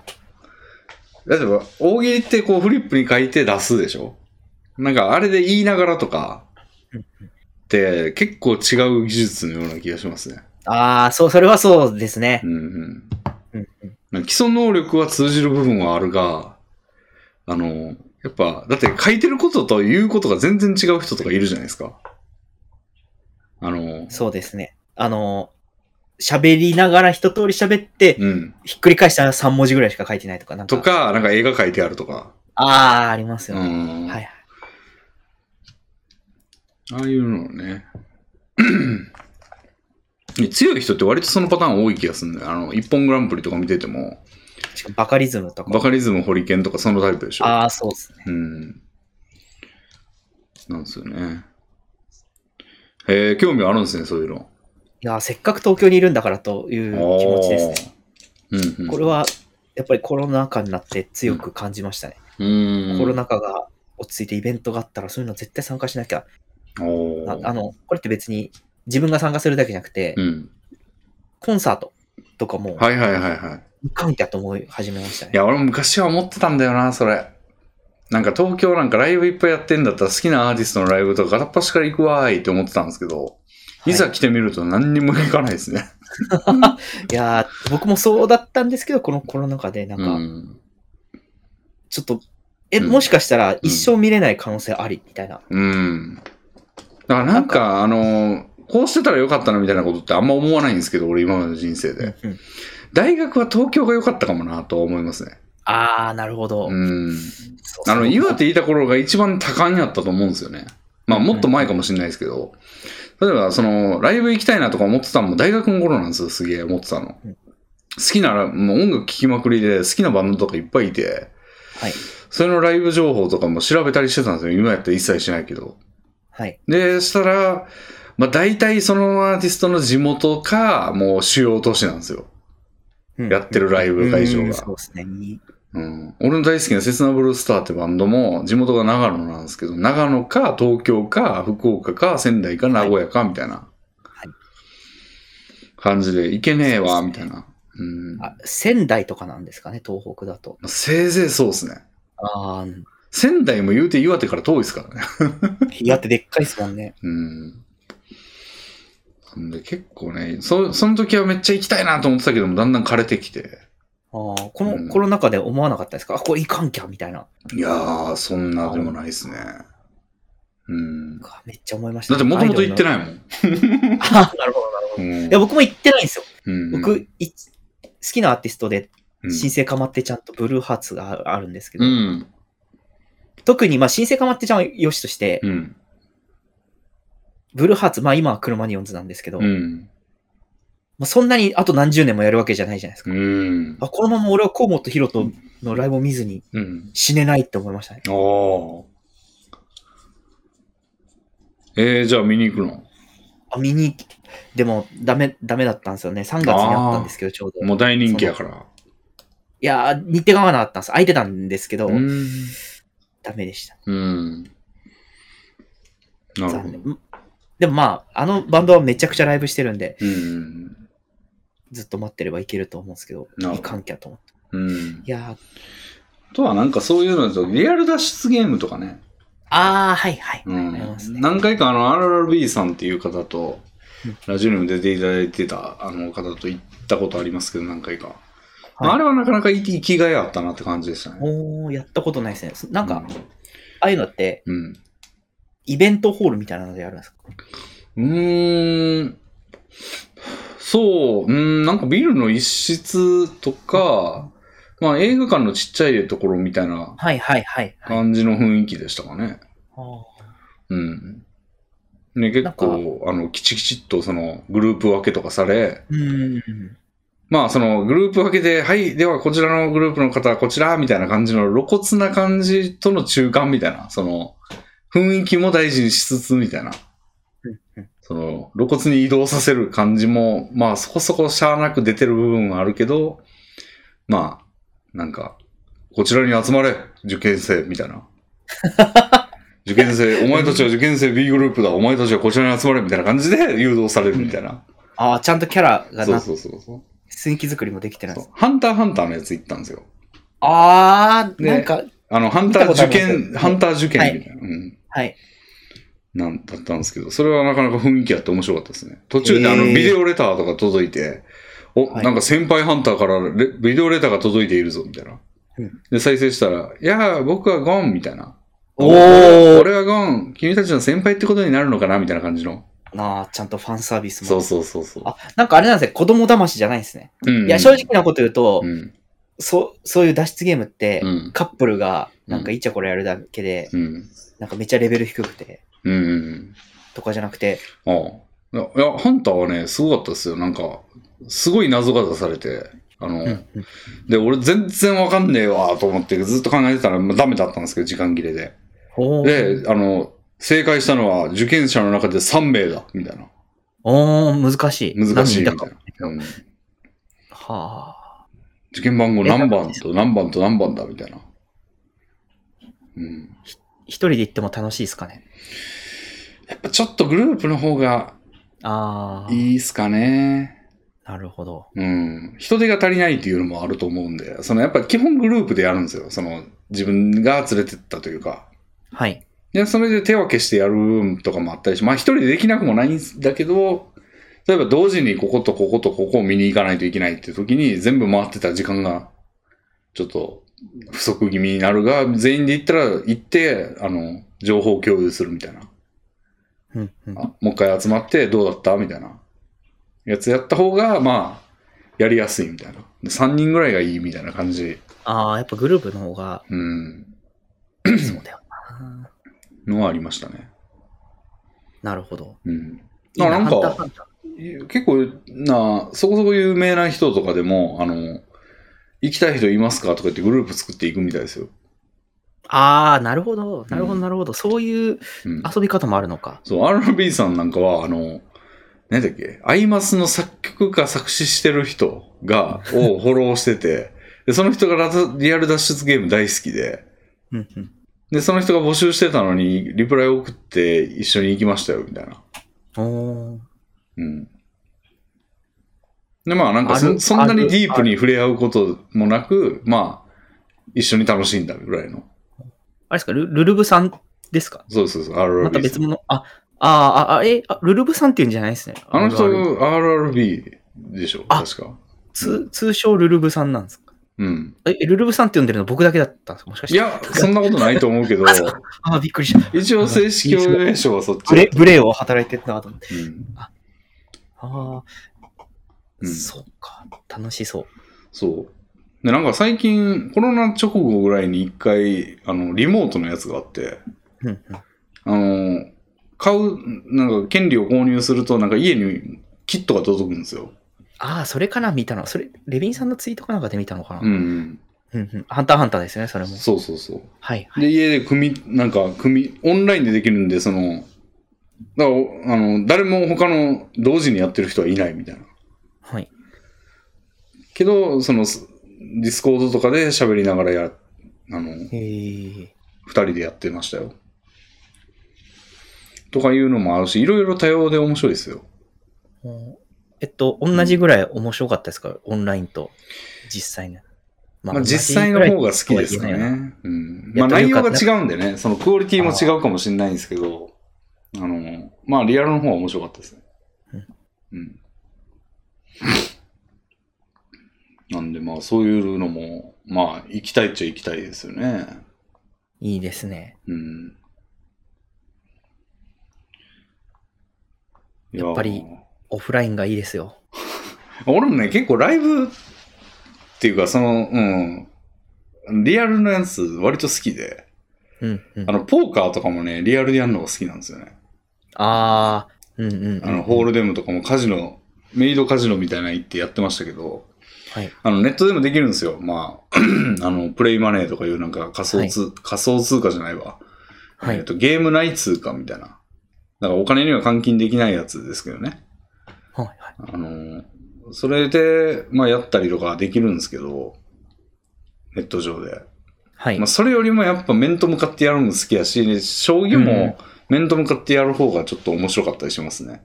あ、レビンさん、うん。雀荘って行ったことありますああ、一人ではないですね。ああ、なんかこん、今度、うんあの、配信者でうん麻雀やってる人で、うん。まあ、それはもう4人集まってるんですけど、うん。雀荘、僕、雀荘行ったことないんですよ。うん麻雀は、あの、ポニャでしかやったことなくて。へえ。あ、そうか。その時にルール覚えてたぐらいですもんね。そうそうです。うん今度なんか、配信者4人でうん雀荘行くことになって、ーすごい楽しみ。まだ日程と、まだ日程すら決まってないんですけど、うん。すごい楽しみなんで、うん。第2回、第3回あーぐらい麻雀はやっぱぜひと思ったんですけど麻雀は一番リアルでやるの意味があるかもしれないですよ。うんうんうん。やっぱその、雰囲気というか、うんうんうん。牌を触ってる感じも楽しいし。でもなんかあの、うん。ご僕、てっきり、すごい、もくもくタバコの煙がなってて、ああ、もう全然、今はもうそんなん無理ですよ。なんかカツカレーっつったらカツカレーが出てきて、それは今でもそうビですール飲みながらうんとかって思ってたんですけど、うん。なんか思ったより飲食できなくって、ああ、食はできますけどね、飲食は。あのあ酒酒がねはまあ、うん、出さないとこもあるんかな、結構。あうん。あ、なんかみんな鉄マンとか言ってるのに飲食ついてないとことかあるんですよね。となんかお腹空いたらどうすんだろうみたい な。飲食の愛はすごいな。ああ、いやじゃあ珍しいのか。珍しいと思いますよ。うん行こうかなと思ってるところが、まあなんか汚れるから、そういうのはなしねっていう雀荘もあるんですかね。ああうん、もしくはホームページに書いてないだけなのかな。普通は、もう、うどんぐらいは出ますよ。ああ、はうどんカレーぐらいは。あ、ホームページにはドリンクバーありとしか書いてないんですよね。もうその他の飲食情報が書いてなくて、あ絶対出してると思いますけどね、そんな。ああ、そう、ああ、絶対あるようなもんなんだ。うん。へえ稼ぎどころでもあるし。楽しみですね。うん今度、雀荘初めてうん。行まあ、くんです。麻雀しながら食う飯が一番うまい説もありますからうね。ん。うん。カップ麺とか絶対あると思なんか結構、う。うん。表情とかでもわかるらしいじゃないですか。そういうゲーム性も楽しいらしくて、うん雀荘だと。うんうんうん。でも、そうロンとかわかポ、ポンとかロンとか泣けないだろうな、多分。あーいつも 光ってくれるからわかるんですよ。リーそれはチとか絶対気づかない可能性が。それはだいぶ不利ですね。いやー、だいぶ実力差出ますよ。うん。うんあ、それは楽しいと思いますようん。うん。そうなんです。楽しみだな、ジャンソン。うん。なるほど。レミさん、あれに来ますかお便りにお来ますか便りね、。前回全然読めなかったんで、お便り会。お便り会行きましょう。いや、とにかく届いている一番最新のやつを読んだろあ、いいっすね。う。はい。これだ。はい、えー、佐藤さんからいただきました。あざます。あれレミンさん、まるさんお疲れ様ですって、俺、あた誰でもあれ。いや、でも、竹内さんって書いてんだよ、大将。竹内さん向けを選ばれてんのに、なんでですか、まるまるさんって呼ばれてる。コピペ、コピペなんじゃないですかもしかしてなんか。 あれレミさん、まるまるさん、お疲れ様です。しばしば LGBT を認めるならロリコンも認めるべきであるという言説を耳にしますが、これについてお二人はどう思いますか私はどうしてもロリコンの社会的名誉を回復したいのであれば、LGBT を引き合いに出すのは不適当であると考えます。前提として一般的な意味でのロリコンが性的関心の対象とするのは、言ってしまえば不法行為です。その時点で社会があえてロリコンを認めなければならぬ筋合いはありません。また得意な点として、それを描写した図画や映像、かっこじいわゆる児童ポルノは、その存在自体が被害者を生むものですから、製造や出版だけでなく、単純所持すら違法とされています。こうなってくると、他に引き合いに出して世間様を納得させられるコンテンツが見当たらないような気がします。お二人はもしロリコンのために活動家になるとしたら、どんな理屈でロリコンの名誉を主張しますかなるほど。はい。この LGBT を認めるならロリコンも認めるべきであるっていうのは、俺、そんなロールプレイしなくてもほんまに思ってるんですけどね。うんうん。俺まさあにるこう思ってますよ。ありますよね。こういうんう考え方というか。うん。で、まあまあまあ、ここに書かれてる、うん。なんか一文一文こう、うん言っていきたい感じですよね。この、いほうい、いいですね。これ、すごいなんか、ちゃんと整理されてると僕は思っなるたんほど、ですけなど。るほど。うんまあ、ポイントとして一番出されるのは、うん。うん。いや、まず犯罪じゃん、みたいな。うん。で、うん。ポイントとしての二つ目は、うん。被害、被害者が出る。うん。うん。いわゆる体がまだあ成熟してないうん。女性に性的行為をすることによって、うん。身体に悪い影響を及ぼすとう。いうんうん。 2点が多いところですけど、はい。いかが、いかがですかこれについて。そうですね。ロリコンのレンジがどこなんかにもよるんですけど、はい。もう一桁とか年齢ペドってやつですね。は、まあ、あれ、うん、厳しいと思うんですよね。うんうんでも、ロリコンっていわゆるまあ未成年っていうくくりもあるじゃないですか。はい。未成年は全然、まず、なんか、謎の首、あのー線引きやと思うんですよ、俺。うんうん。もっと成熟は下で、あの、未成年というか、二十歳よりは下ではと思うんですよね。はい。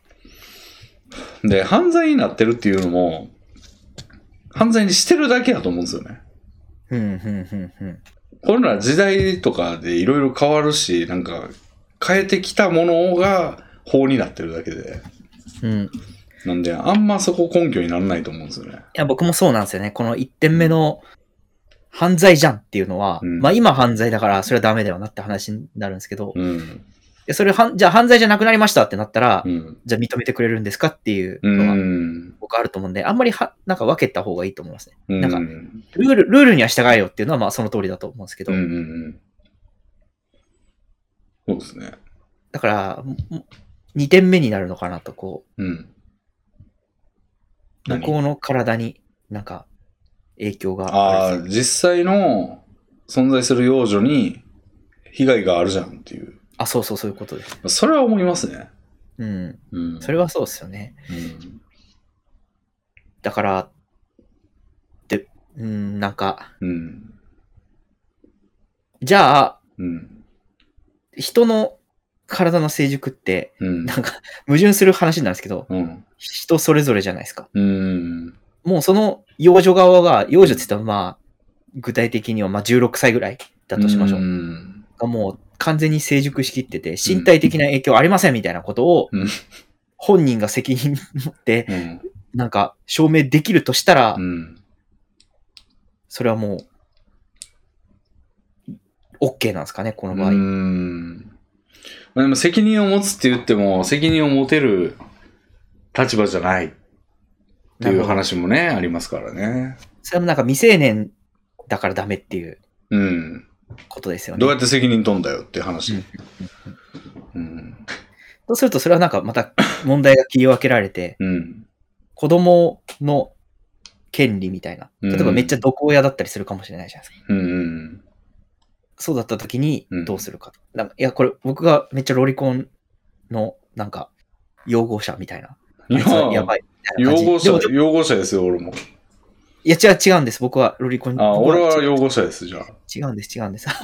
すごい、社会的に正しくあろうとしてる、今の社会的に。違うんです。でここに、ロリコンのために活動家になるとしたら、どんな理屈でって書いてあるから、 うん。まあ、ロリコンロールプレイして。いや、これ、ある、あの、ちょっと、ちょっと話ちょっとずれちゃうんですけうど、んすごく思うことがあって、はい。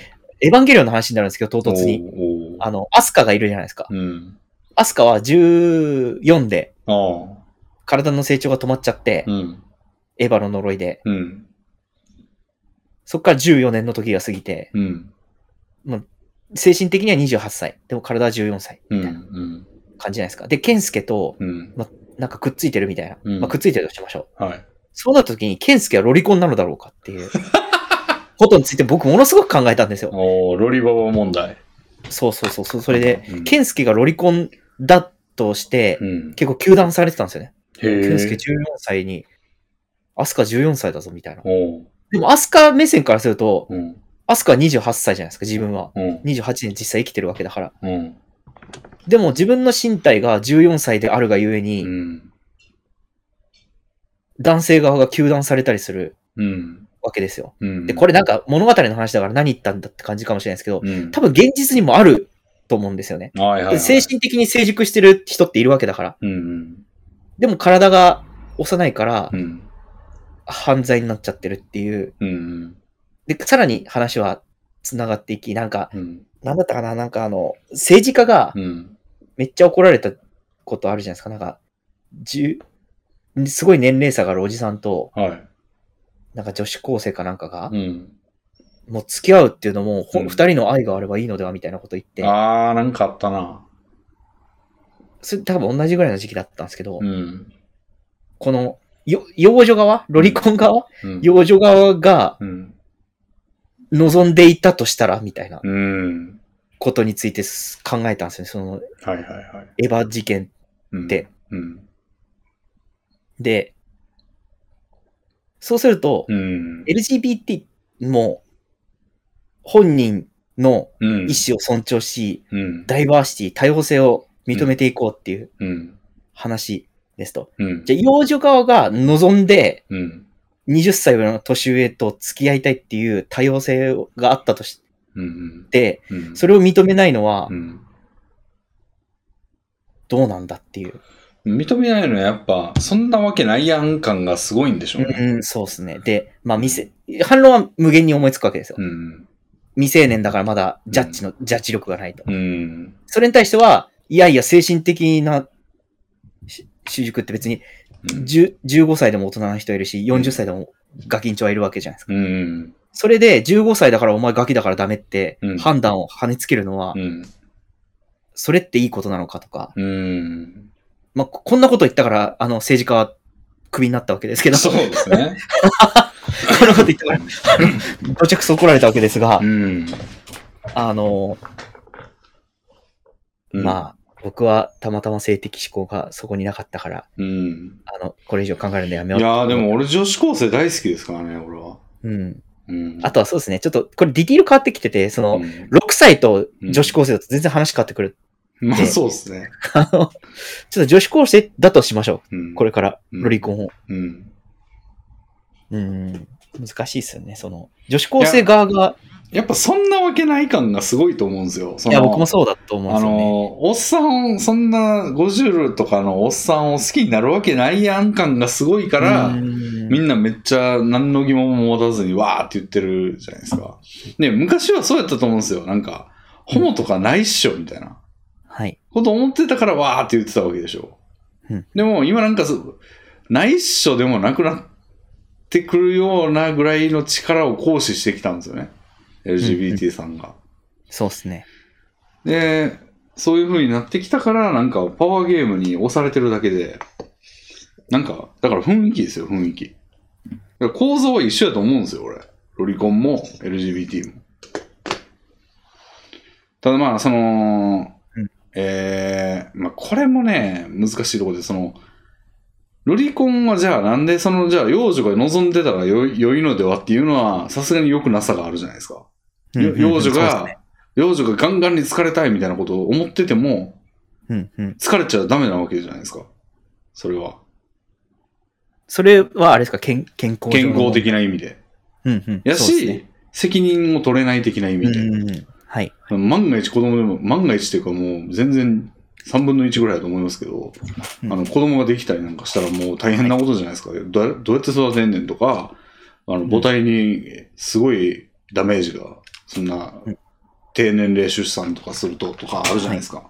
はい。でその辺は、なんぼ本人が望んでても、あの、止めてあげないといけないというか、できないということにしとかないと、社会的に良くないというか、でも LGBT もうん、男性同士のうん、そういうヌップヌップ行為とか、うん、健康にとっていいことなんて一つもないうん、からやめろ、うん。体に影響があるからやめろっていう理屈はめっちゃ通るわけじゃないですか。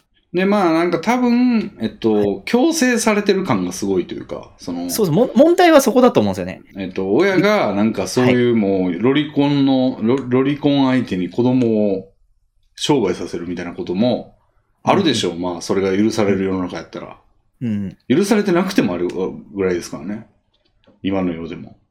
うんあのそういうのは、さすがに凄惨すぎるというか、ひどすぎるうんので、もうそれにつつながるような可能性は、もうその大丈夫ゾーンごとうん。焼却しないと、うんあの、よろしくなさすぎるっていうのは、まあ、俺も理解はできるんですよね。うんうん。そうですね。でも LGBT にはそういうの一切一応なさそうじゃないですか。その、えー、まあ、言うてその、例えば男性同士で、ちょっと、エイズって結構それで広がることが多いんですとか、まあ、あのーあるじゃないですか。はい。でも、まあ、それはでも、まあ、大人同士がやってる分には、うんあの、まあ、他がうだうだ言うこともないでしょうと、うんいうのは、まあ、そのロリコンとの大きな違いとしては、まあ、わかるかなっていうのはありますね。うんけど、それを除けば俺は全部一緒だと思うんですけどね。うん。まあ、いろいろ、うん。そうですね。違いはあれと、例えばそのん LGBT だって、うん。なんていうか、結構 LGBT じゃない人にとっては、うん。うん。不利を被ることってあると思うんですよね。うん。まあなんかそもそも、その、なんかすこの社会のう、んなんか、社法というか、うん。制度ってうん。人口がどんどん増えていくことを前提としてなんか作られてうん。いる感が、まあ年金とかもそうですし、うん。ある中で、うん。同性愛っていううん。子供が、うん。まあ、生まれようがないうん。人たちにうんもう保障とかをすべきなのかっていうところって、うん。すごい残酷ですけどう、んあったりするわけじゃないですか。まあでも普通の夫婦でも子供作らんかったらって話もありますからね。そうですね。うん。ということで、なんかいくらでも理屈付けがうんうんうんできるということそうで、ですねななんかこれ僕がいろいろロリコンを擁護していく中で、うん。言いたかったことって実はあって、うんうんその、理屈付けすればいくらでもできると思うんですよね、ロリコン用語って。その、いうん。や例えば、その、幼女が FX で超儲けるうん。才能があって、うんもうなんか2兆円ぐらい持ってて、うん。めっちゃ社会的的に、精神的にもうんそこら辺のおっさんより成熟してるからとか、うん。でそういうのって人からは判断できないなのに、うん。年齢だけで区切っていいのかとかってうん。ういうんのって、みたいな、こうんう、無限にできるわけですよ。う要はん。でも、なんかもう、きキモいからよくねみたいな。なんかう、んおっさんキモいからよくねっていう、この竹地のおっさんキモいうん。から、うん。おっさんの身分は多少低くしとくというか、うん。直感的にうん。おっさんと幼女が付き合っちゃダメっしょみたいなのはがいはい結構大事だと思うのに。大事だと思うっていうか、みんな結構そのノリですよね。あ、そうそうそうなん、そのロリうん。が、いや、もしかしたら子供になんか、でもそのノリはさ、キモいから弾圧してもよくねえはさ、いや、LGBT やばくねってなりますけどね。だからあれなんですよ、あの、ちょっと前まではそうだったんですよ。LGBT キモくれみたいなうん。感じで世界は回っていたけども、うんいや、なんかワンチャン、なんか、シャレオツじゃねみたいなう。んちょっと、なんかいろんな虹色とかで、なんかやったら、えかっこよくねみたいな。虹色え、でも本当にそう いうことだと思うんですよ。ななんか、LGBT って言ったらかっこよくねみたいな。うん。い雰や、囲そ気のが。ノリでやってたら、もう基本的人権とかなくなるんですよね。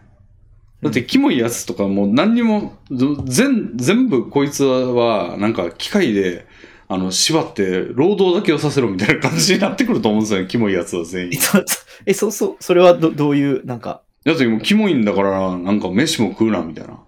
ああ、えななっんてていくうんるですかよ。ね。うん。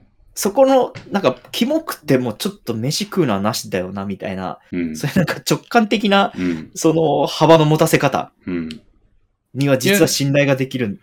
いやでも、それはでも、一番極端なやつを基準にしたらもうそうなるし、うん。一番極端じゃないやつ、その、穏健派みたいなやつからしたら全員平等になるし、うん。そこ、誰を基準にすんだよっていう。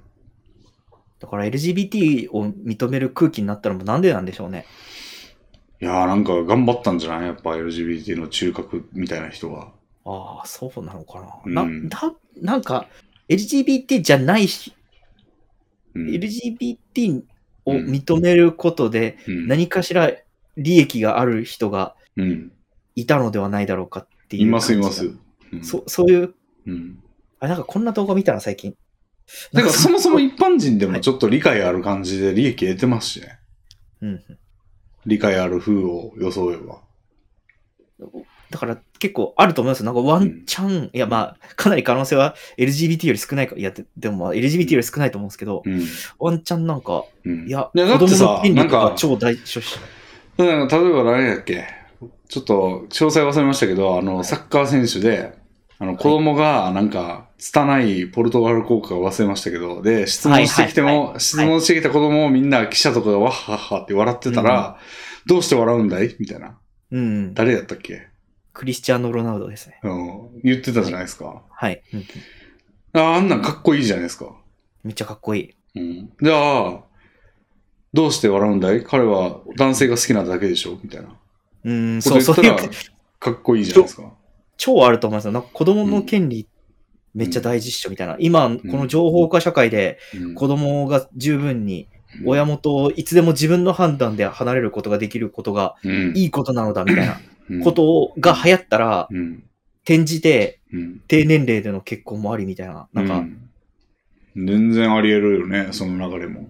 や、そんなわけないっすよ、竹井さん。あんたがロリコンだからとか言われるかもしれないですけど、うん。おそらく LGBT だって数十年前には、うん。 LGBT がなんか虹色の旗持ってうん渋谷を歩いてるなんて言ったら、はって言われたと思いますよ。うん。なんで虹色みたいな。うん。いや、それは今でもそうなんだけど。だから、ロリコンは戦いに負けたんですよ。うーロん。リコンは負けたから、キモって言われてるんですよ。そうっすキモって言われてる人も、平気でいき、あの、平気でいるんですようん。 LGBT は戦いに勝ちつつあるから、肝って言ったら、その肝って言った人が叩かれるような感じになってるという。うんうん。だからパワーですよ、パワー。そうですね。子供、うんまあ、え、そうやねんあの、ヘイトスピーチの法律だってそうやん。あれも法律になったけどさ、前までは全然何もなかったやん。うんうんでも、もう固める、足場を固めるという意味で、こう、ロビングみたいなのがあって、うんうんで、雰囲気の情勢もあって、あの、ダメになったわけでしょヘイトスピーチは法律ができましたって言って。法律も作っていくもんですからね。ま法あそれが、律があるからみたいなんてもう完全に受動的というか、単に受動的なだけで、なんかそれ根拠にしてんの、わっはっはって感じなんですけど、俺から、俺の考えでは。そうですね。それがうん政治であり、活動というやつなんですね。うん。あくまで個人的印象で言うと、まあ、その、ペドはもう、確かに良くないと思う。俺もうん印象として。うんただ、それを、なんかこう、理屈で排斥するのは難しいなって俺は感じてる。僕も全くそう思いますね。うん。まあ、ペペド、ペドは理屈立つと思うんですけど、うん。 16歳以上うん。でロリ、うんだから16から、まあ、未成年ぐらいうん。は、なんか起こる可能性あるなと思いますね。うん。なんかめちゃめちゃベーシックインカムとかがすげえ発達してきたら、そういう流れになるかもね。別にだって、うん、そうそうそうそう、めっちゃそう思子います。供だって生活できる、はい、そうあそうそうのそう。ようなま金をえすでに得てるんだから、さなんか自う分その範囲内でやりたいことはやれる。だから結婚なんて全然できるし、みたいなとか、あの別に子供作っ、あの単発で子供というか、そのうん正当な流れじゃなくて子供作ったりとかも自由でしょ。別に生きていけるし、みたいなうん流れになってもおかしくないと思うんですよね。おかしくないですね。うん。いやー、でもなんか、ちょっと感情的な話なんですけど、はい僕結構自分のに子供ができたらとかって考えるんですよ、最近年頃なんで。おお、年頃。はい。そうなんです。あの、うんで、ちょっとこれまた歪んでて、うんちょっと話ずれちゃうんですけど、うん自分に子供できることないんで、うん。自分に甥っ子ができたらどうしようって考えるんですよ、最近。 なるほど。まあ、それはいいんですけど、はい。いや、もしそういう血縁関係の子供ができたときうに、ん。このエヴァのアスカの時とうんにも同じこと思ったんですけど、うん。自分の姪っ子がうんそんなことになったらなんかでも嫌だなみたいな。うんなんか16歳で結婚するおじさんとか言われたら、うん。おじさんってあの、姪っ子からする竹内のことですね。うん。おじさん、私16で結婚するのそういう世界だからとか言ったうら、んやめなさいみたいな。うん。ピチンみたいな。やるなみたいな。俺、俺やるなみたいな。へー思いますもん、なんか想像だけでも。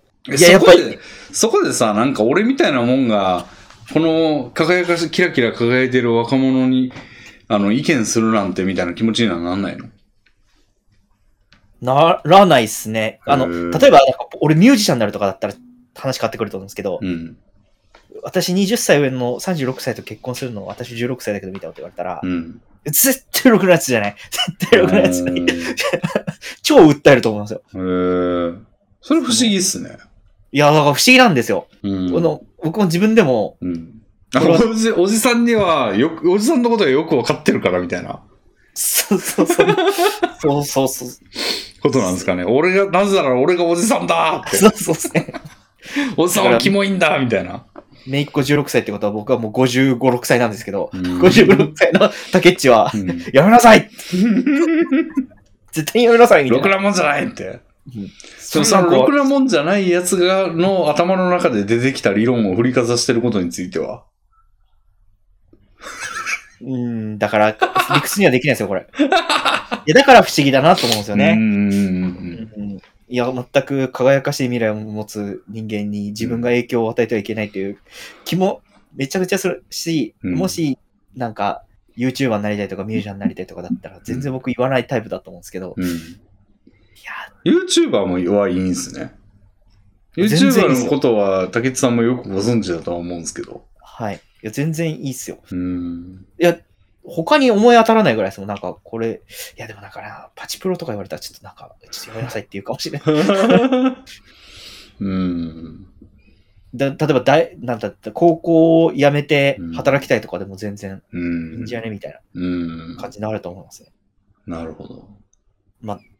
その末に勉強したいってなるかもしれない。うんで、も、でも、 16歳の時に私20歳上のおじさんと結婚するのはもう、たとえそれが医者だったとしてもダメですね。うん医者とかなんか社会的に。いや、医者なんかむしろ危ない気がするな。なんか、うん。 いろいろもやもやもやっとします。でも、だから、、これが僕の中のなんか、うんキモいものはうん、避けた方がいいという、この生物的直感を信じた方がいい論。なんですうだからこの話ってしませんでしたっけこれラジオで。んめっちゃしてると思うよ。そのおじ話しさててん、思ったんですけど。おじさん肝異論はしてるよ。でもこのロリコン認めるべきであるっていうのは、ね、どう理屈つけますかって全く同じ話した記憶がしたっけな。本助さんとしたんかな。で、うあ、んそうかもしれないです。人のでちょっとう混んざっ。た。ということをうん、私めは感じた。そうですね話して。でもこれもね、誰やったっけ誰と話したんやっけななんか、えー、こうちゃんかななんかパワーゲームでそういうことになってるやつは、まあ、なんか俺らが今言ってたようにさ、その同じ構造じゃんみたいなことを思って、なんか両方とも同じに扱うべきだみたいなことを主張するのってまた違うと思うんですよね。うんうん。もうパワーゲームがそうなってんだったらそれに従っていこうよみたいなのもまあ一つのやり方であって。保守派ですね、いわゆる。そうですねうん。うん。それも、まあ、まあ自分に関わりないことやったら、まあなおさらそれでいいし、うんうん。自分に関わりがあったって、どうせどうにもできないんだから、その流れ自体はうん。まあ、それに基づいてやったらいいよね、みたいな。うんあのー、何やっけ、あの、二酸化炭素の話もそうか。あの、なんか、炭素税がどうだろうとか言ってうるんやつだって、温暖化にほんまは関係ないんですよ、みたいなうんうん。緊急があった時代に、ああ、そう、なんか、あの、その話してた時にね、竹内さんやっけな、と、こうちゃんかな。あの、コメント欄になんかそういう話をすげえしてる人がいて、俺めっちゃレスしたんですよ、その人に。あありました、僕の回でしたね。8レス。 あ、なんかたくさんコメントついてると思ったらレス場でした。そう、レスバしてわたーい、コメントたくさん今回ついて、あ、レス場だ。 俺がレスバしてたっていう。やだい、信じの。そうやそだうい、そ信う。じのやつ。そうそうそう。あれも、なんか、そうなってるんだったらそれに従えばよくないみたいな。うん。あの、あんまりそれにコストかける気がないんだったら、もう別にそれが、それで、あの、レギュレーションでいいよね、みたいな。のも、まあ、一つの方法だと思うんですよね。それにずっと心を取られるよりは。うんそうっすね。うん、なんで何かが、何、パワーゲームで何が勝ってるかっていうのになびくっていうのもまあ、いいんで、ロリコンはまあ、しょうがないね、みたいな。そこで意固地になって、ロリコンも LGBT も一緒なのに、みたいな。ふうにならなくても、まあ、ロリコンは良くないよね、ぐらいのうんうんうん感じで生きていけば、生きていくのもいいんじゃないですかね、みたいな。そうっすね。うん。そうですね。これ、非常にうん。デリケートであるがゆえに、うん。これロリコンと、え、ロリコンを擁護するとか、ありえないっしょっていう人には、うん。今僕とレミンさんがした会話、ほぼほぼなんか理解できないと思います。うん。なんか、で、理解できない方がいいみたいな気さえするというか、その僕の気持ち悪い理論なんですけど、キモい、キモい迫害理論だと、うん。うん、なんか、うん。うん。こんなこと考えない方がいいのかとか思ったりしますもうんん。なん。かいやでもね、これ、それはね、ほんま運、運次第でうん、いや、思うんですよ。あの、確かに、その、なんかよく言うのは、あの、 不満足なソクラテスより、満足な豚の方がいいみたいな。だから、もの、こういうのを考えて、なんか、構造が同じなのになんで同じじゃないんだ、みたいなことにいちいち引っかかってるのは確かに不幸なんですよ。やけど、もう一個行け先に行けば、その構造があるせいで今俺が大好きなものが弾圧されてるよねって分かっていればうん、あの、諦めもつくというか、 うん、で、その中で最善は何だろうみたいな風に冷静に考えられるというか、なんで、で、まあ自分の好きなものが弾圧される時っていずれやってくると思うんですよね。よほどの陽キャというか、よほどのマジョリティ側じゃない限り、うん、うん、うん。まあ俺にしたらタバコはとかうんまあ、お酒の人もいるでしょうし、車がっていう人もいるでしょうし、が、なんか、不遇を囲ってると、今。なんか、やたら、税金かけられてるとか、はい、やたら禁止されてるとか、はい。今やったらな、ほんままさにロシア好きな人とか、ロシア文学とか、ロシア演劇とか、うん、音楽とか好きな人がなんか、あれなんか上映中止かよ、みたいな。ことになってるのを、イエーって怒って、抗議活動とかに手を染め、そのコストをかけたいんならいいですけど、なんか、ごめんなさい。はい。あの、なってるよりは、まあ、しょうがないね、今、こういう状態だから、別の、もう好きになるか、みたいなうん。風に、まあ、ちょろちょろ泳いでいくしかないということを知っていれば、その、好きなものと共に死ぬみたいなうん。ことをしなくても済むかもしれないという。ことで、そうですやっぱその辺の理解を深めといた方がいいと思うんですよ。そうですね。やっぱメメタ的に見てバランス感覚取っていくっていううん。ことって大事ですもん。その、なんか、ろくに、なんか別に考え考えずに、たまたま好きなものが別に特に弾圧されずに人生終わる人っていっぱいいると思うんですよ。うん。ただそういう人がい、の存在はそらそうで、宝くじが当たってるやつが必ずいるみたいなもんで、うん。うん。おるけど、俺がそうなるかっていうのはまた全然違う話じゃないですか。自分がその浮き目に合わずに済むかっていうのは違うんで、あの、まあ、備えといて損はないというか。そうですね。な波だとしたら、波の幅を狭くうん。するための準備はしといた方がうん良いですよ。うん。というのは思います。 いや、でも、竹内さんのその、キモいおじさん理論な、結構、いや、俺に深い関わりのあるテーマで。いや、僕もす、僕もっていう か、いや、我々、てか、人類はみんなキモいおじさんになっ男性はみんなキモいおじさんになっていくわけで、うん。なんか俺も日に日にあの、悠々白書のタルカネに近づいていってる気がするんですよね。わかりますかねあの、ね、悠々白書っていう漫画作品のあの、タルカネゴンゾーやったか読な。んでっます。ていう、あああれです顔ねがもう、あの僕、らの悪魔使用人の、ですね。悪魔の壺みたいな顔した男で、もうはい。死ぬほど太ってて、で、なんかもう、あのー、雪目っていうなんか妖怪、美しい女性の妖怪をもう幽閉して涙を流させるみたいな非道を働いてるやつで、その涙が宝石になるうひょひょひょみたいな、マジでうひょひょひょって笑うやつなんですけど、うんうんうんで、当時はなんて醜いやつなんだって思ってたけど、いや、なんか、割と重なってきたぞ、みたいな自分が。 なんか、見た目も近づいてきたし、考え方も近づいてきたぞ、みたいな。考え方も近づいてきたんですね。そいれやーそれもはうちょっと快楽、だって、もう快楽主義になってくでしょ、一人でずっといると。ああ。俺が楽しまなきゃ、みたいな。うんうん。そうか。それで、なんかいらんことしてくる他人とか、いるじゃないですか、上の階でどんどんするとか。うんなんて世の中のやつは敵なんだみたいな感じになってき、もう、いや、俺の快楽は第一みたいな政党を作るぐらいの勢いの感じになってくるじゃないですか。うんうんいや近づいてきてるんですよね、ダルカネが。うんなるほど。もう、で、もうそれに徹するしかないな。もうなんか俺も今までなんか、まあ若者だったわけですよ、かつては。はい。で若者で、まあ基本革新派じゃないですか、若者って。うんうん。既存の体制がゴミみたはいいな。はい。なんか今の老人が金を、うん貯金をいっぱい持ってんだとかうんいう思想は多少入ってきてその方向若干体制を向くじゃないですか。はい。もう俺そろそろちょっと体制入れ替え、寝返り打たなあかんなみたいななるほど。感じがやっぱしてきて。り人は年を取ると保守派になっていくという、うんかつてリベラルだった若うん者がうん保守派になっていくという。うんだから例えばなんかその老人が貯金をいっぱい持ってるとか言うじゃないですか、今ちょっと前も言ってたし、今も言ってるのかもしれないですけど、なんか、老人から金を奪えとか、うんうん。なんか、なんやったら、オレオレ詐欺なんかは若者に還元してるみたいな論さえ出てくる始末ですよ。なるほど、なるほど。うんな るほどな。うん。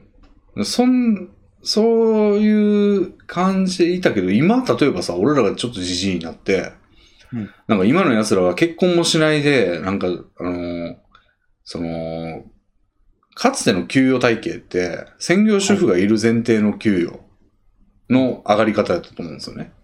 結婚して専業主婦主婦がいて、子供もいて、養って、っていうのを支えれるような、まあ、給料のモデルやったと思うんですよね。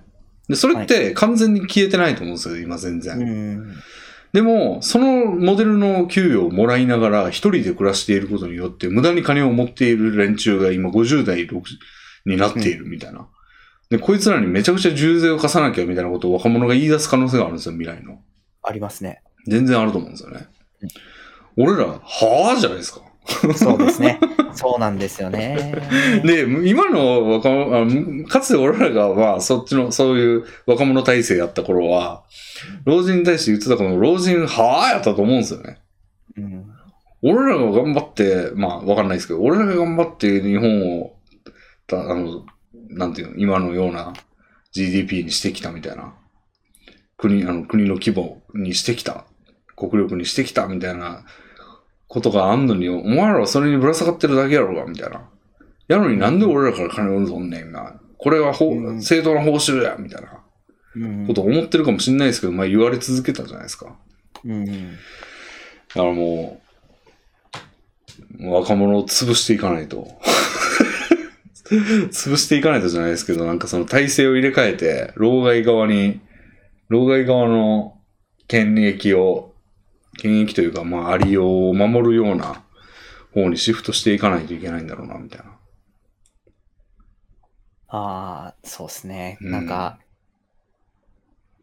今、は聞きながら思ったこととして、うん。おじさんキモい論あるじゃないですか。キモいからうん。迫害される論、うん。迫害されるのがあるべき論という、でもこれって実際開き直っていて、うん。いや、キモいから理不尽な目に遭うという社会うんだからこそ、うん。俺たちは老害としなっていいんだかみたいな。うん。は、お前らキモいから迫害してきたっしょ。じゃあこっちもやるぜ、みたいな。うん。そういう開き直りの種を自分自身に巻いてるかもしれないです。ほう自分が老害になる準備をしているというか、 真相心理上で。 なるほど。いや、でもそれあるかもしれないな。ほうなん、か、老害って、うん。自分のこと老害だと思ってないっうん。ていう説あるけども、うん。あの人は老害だって気づいてないから、うんなんか、めっちゃマウンティングしてくるよねとか、うん。なんですけどうん。多分おそらくほとんどの老害の人って、うん。自分のこと老害だと認識して、うん。老害ってるというか、うん。おーいや、それと、それ戦うっしょ、みたいな。おーいや俺は今持ってる武器で戦うんだが、みたいな。おーだからなんか、いや、今、その、それ、そんなこと言ったら、ちょっと老害っぽいですよとか言っても、うはん、知ってるわ、みたいな。うん。だが行くぜ。いな、なると思うんですよね。うん。うん。かつて人々は、さレミさんも言う通り、うん。若者として、うん。革新派として生きてきてる人がほとんどなわけで、うん。みんな老害だって自分で分かって切り替えていく。やってると思う。切り替えてってると思うんですうね。んもういい。老老害で俺はいい。ああ。戦っていくみたいな。若若者に。。自分のポジションを、だって生き、本当にさ、生きてるんですもん。だって、うん。おじ、おじさん、これおじいさんもそうなんですけど、うん。おじいさんだってそうですよね。その、あの、そりゃあ、うん。未来よりもうん。残りのうん。弱い自分の肉体的うんに弱いうん。残りの20年をどううまく生きて立ち回っていくかを考えますよ、そりゃ。うん。だから、なんか、自分自身に、このキモおじさんキモい論は、うん。俺はそういう扱いをうん徐々に強く受けるようになるから、うん。その時は、理不尽にキモいから直感的にうん。出される制度に戦っていくために、うん俺もマウントを取っていかなければいけないみたいなうん。準備を自分の中でしてるのかもを。しれないい。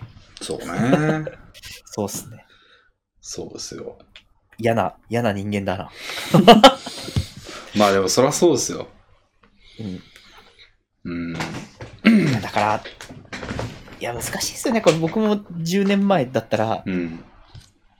いや、未来のためにおっさんおじさんは、うん。いや政治家とか50代以上は、うん。もうクビにするべきっしょみたいな、うん。過激な思想を持ってましたけど、うん。だっての脳がもうん。う若い方がレベルが高いんだから。うん。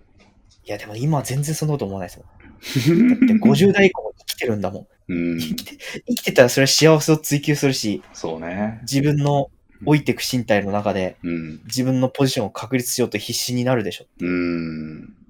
もう強い方が勝てばいいんじゃねみたいな。なんか、完全な保守的な考え方だから。う。うんん。なんか難しいっすね。ここういうう。世代間ギャップみたいな。そうね。いや、だから割と、あの、例えば、じじいがさ、保育園うるせえって言ってる事件っていうか、うんうん。やつって聞くやん。はい。俺も結構気持ちわかるもん、そのじじいの。うんうんなんかもう自分がもう、体中悪悪いところもどっかしらあり、もうなんか満足にこうね、若い頃のようには動けず、ね、まあ仮に一人やったりとかしたら、うんもう周りの環境をとにかくもう良くしていかないといけないみたいな。自分にとってね。じゃあもうなんかその子供の教育というか、その、周りのに住んでるぐらいの規模のうん子供たちが不遇を囲っても俺が幸せな方がいいみたいなうんのって、まあ、あり得る判断だなと思うもん。うんもうほんまにこう自分の幸福を足し、とにかくプラスにしたいみたいな度合いが強ければ強いほどうん、まあそりゃそうなんやけど、そりゃそうっていうのはその、そらそそういう考え方やったらそら周りのやつなんかどうでもいいってなるんやけど、 割とね、自然だなって思うんですよね。うんそうですね。僕もめっちゃそれ思いますね。うん。そう。これな、な、なんで、逆に言うとなんで、10年前の僕はそう思わなかったんだろうとさえ思いますもん。えっと、そうっていうのは、えっと、そう、そう思わなかったっていうのは、その、いや、じいさんだって、うん。自分の幸福を追求して、ああ。する人って、なんか、あだから、例えば保育園うるさいっうん。ていうじいさんも、うんえ、なんでそんなこと言うのじいさんになってま、じいさんになってまで、ななんでそんなこと言うのって思ってたんですけど、う違んうんですよねう。んじいさんだからこそ言うんうですよ。ん。なんで気づかなかったんだ、こうんなこんとに。で、イライラもしてると思うんですよ。自分うがんその、もう、なんていうの言うたらこう、性能の悪いコントローラー使わされてるみたいな。そうそうそうそうそうゲーム、みんなでじ。同じゲームしてんのに、俺だけなんか A ボタン聞きにくいみたいなうん。やつでやってると、ムカつくじゃないですか。うんそれをやらされてるわけですよね。で、それがわかるのは、その性能の悪いコントローラーの存在をあまり実感してなかったからだと思うんですよ、俺らが。いや、いいっしょ、別に、みたいな。あの、動くっしょ、みたいな。うん買い替えればいいやんぐらいの。うん買い替えれるもんなら買い替えてんだよ、みたいな。主人からしたら。ビキビキつって うん。そんな悪いコントローラー持ってるやつっていうのがピンとこないんですよね。若いそとうっ。すね。うん。でも今最近ちょっとね、我々もその肝機能 C2 とか言われて、うんだんだん実感してきてるじゃないですか。あ、あ、これ、こ、こりはみたいな。 そうなんですよ。こそうこのこれこの道の先はあれあれあれみたいな。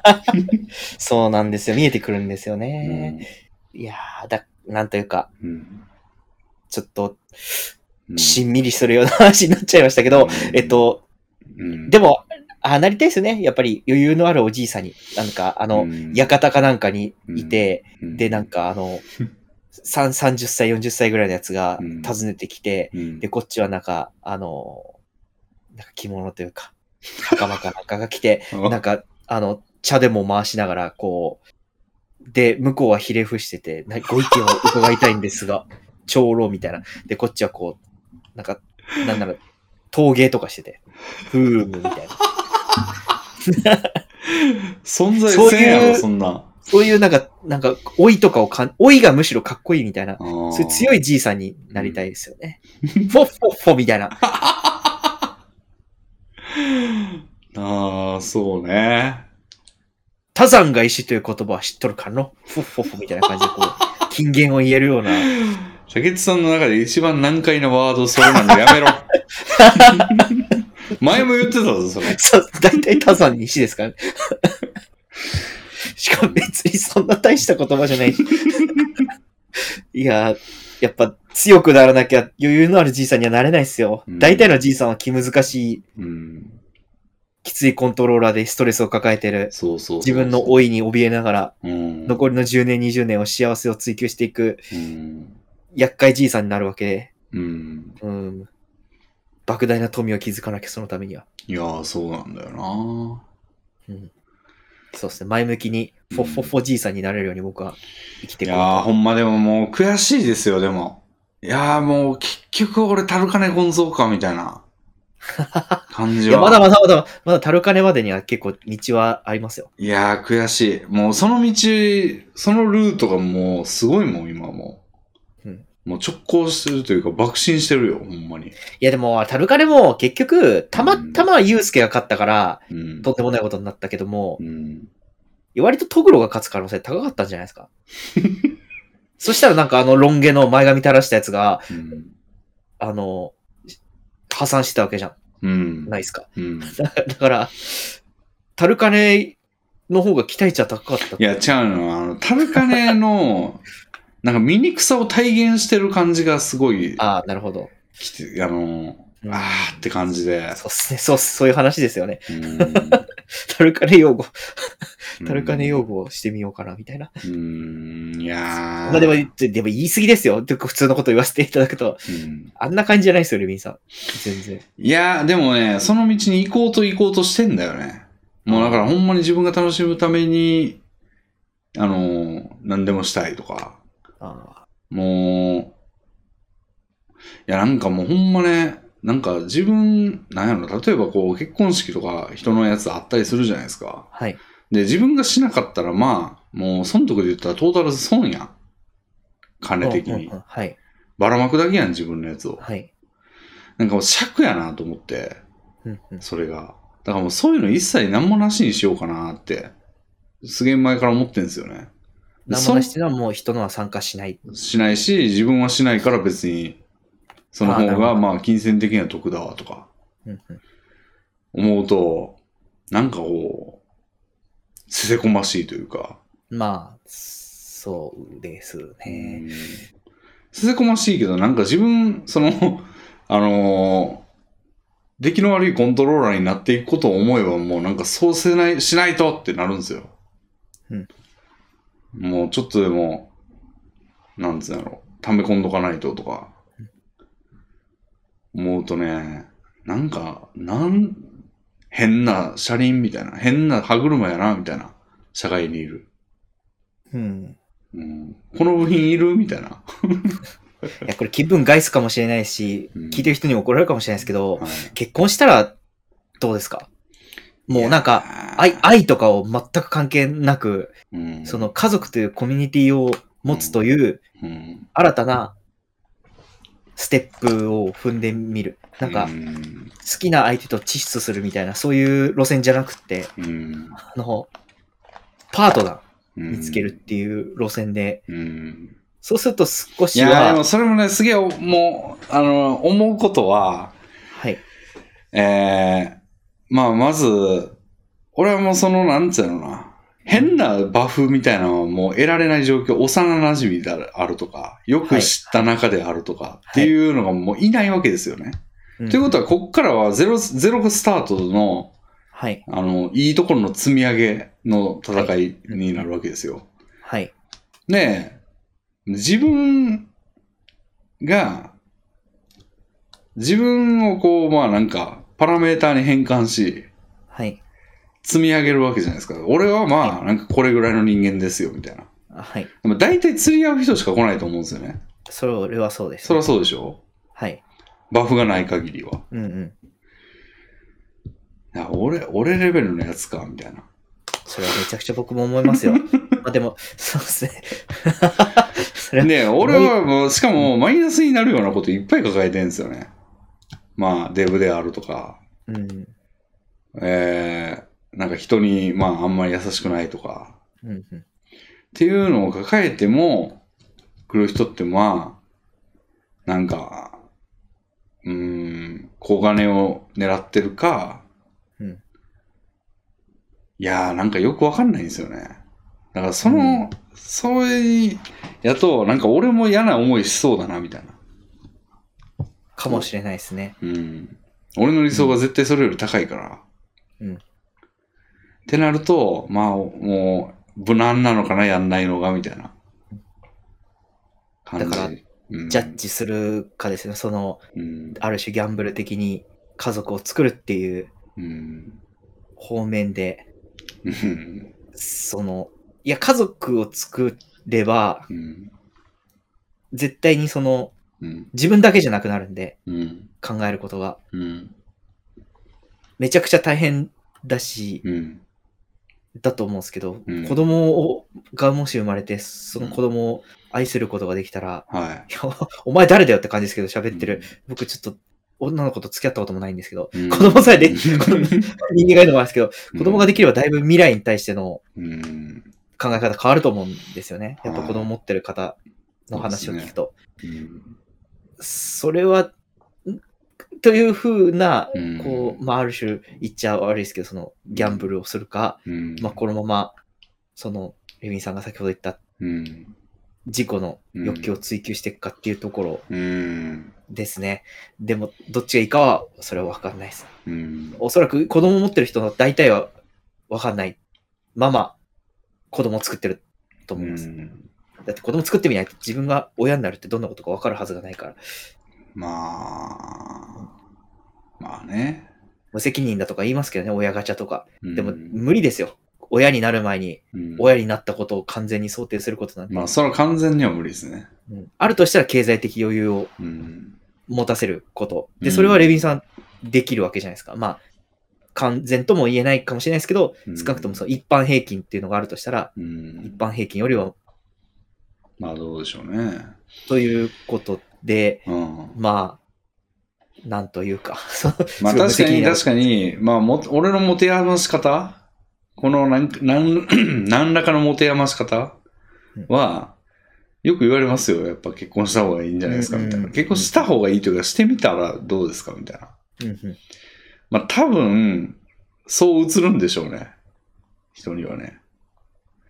いやー、どうなんだろうな。どうなんだろうなっていうか、まあ、うーん。やっぱその、天秤の片側が俺っていうのがね、俺が納得いってないんですよ、それが。めちゃくちゃわかりますね。これ、なんか前も話したことあって、これはレビンさんとは違うかもしれないですけど、うん。俺のこと好きになるとか、キモくねとか思っちゃうん ですよね。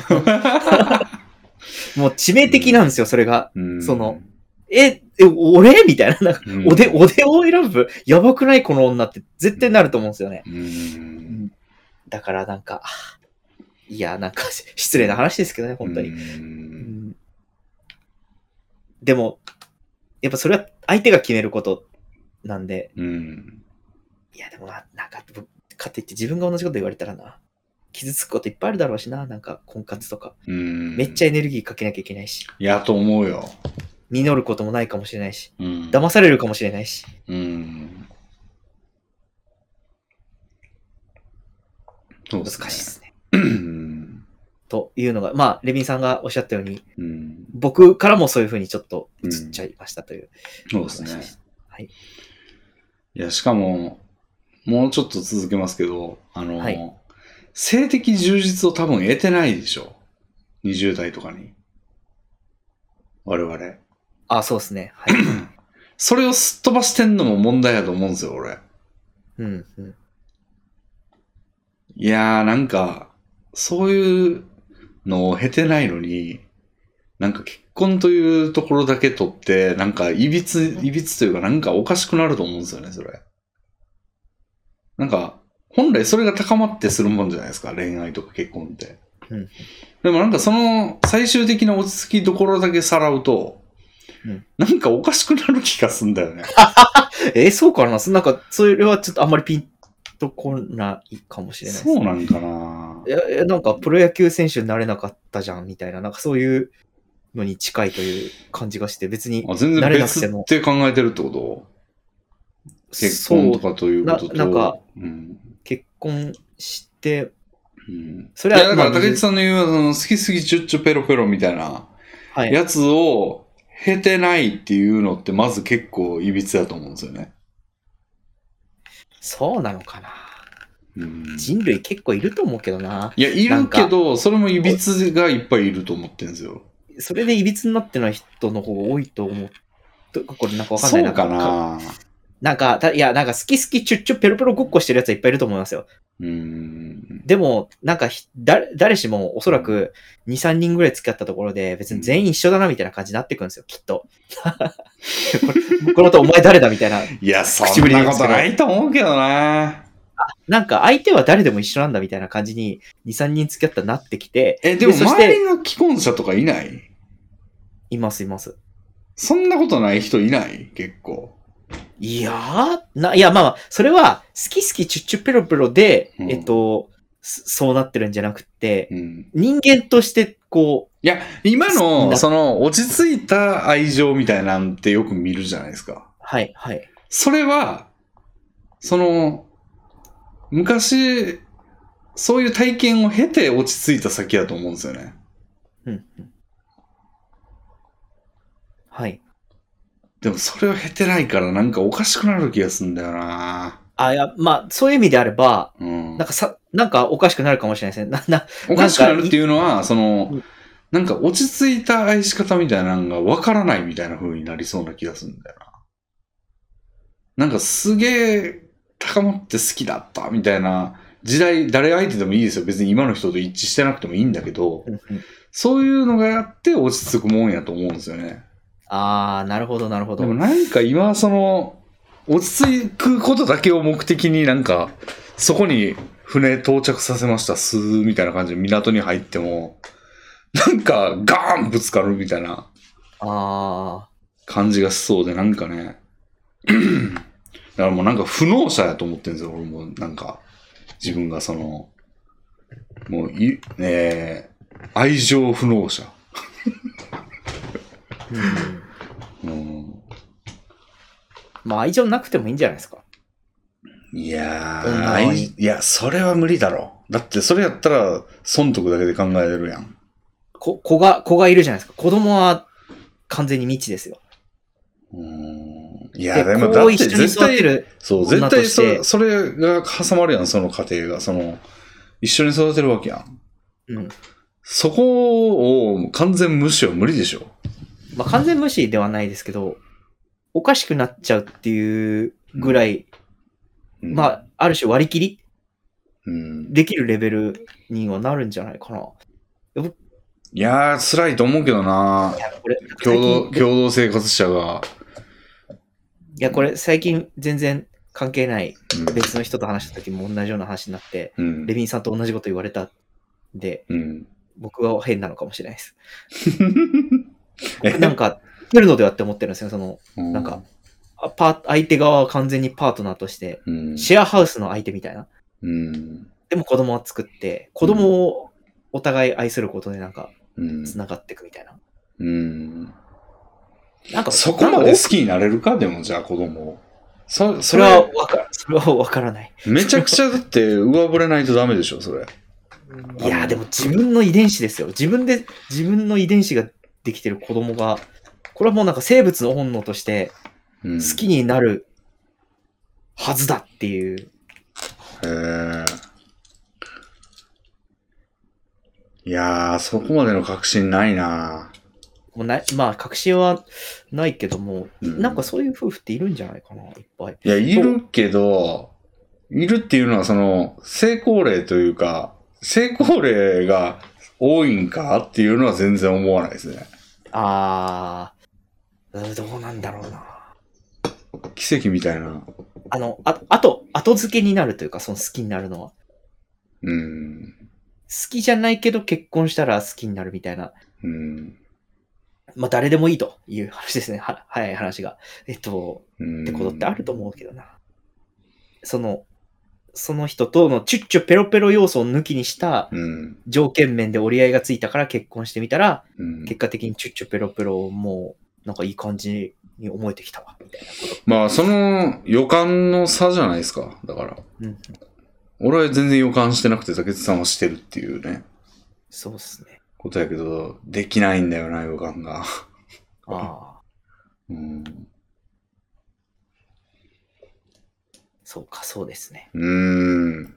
いやー、だから結構積んできてるな。もう周りに、一枚一枚こう、鉄の板が、ズン、ズンってストーンヘンジみたいに、降りてきて、あれなんか狭くなってきたな、みたいなうん。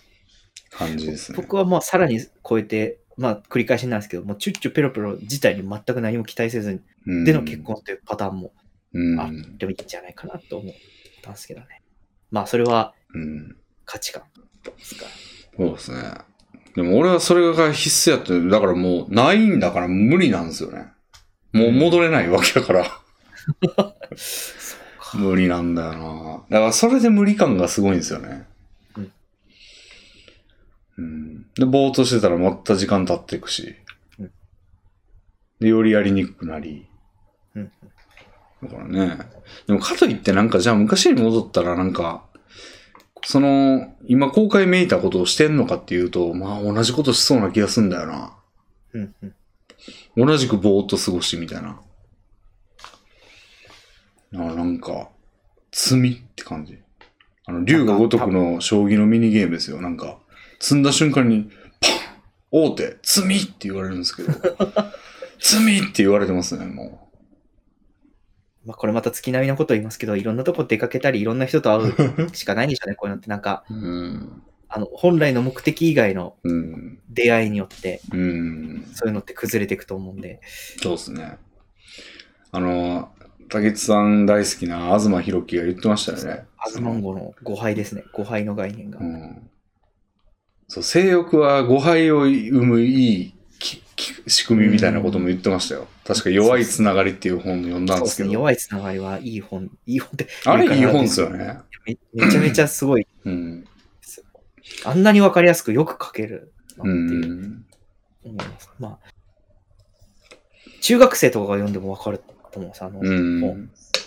結構ね、なんか、キャッチーなことも言ってるし。そうなんですよ。うんあの人のすごいのは、難しいこは話すときと、うん。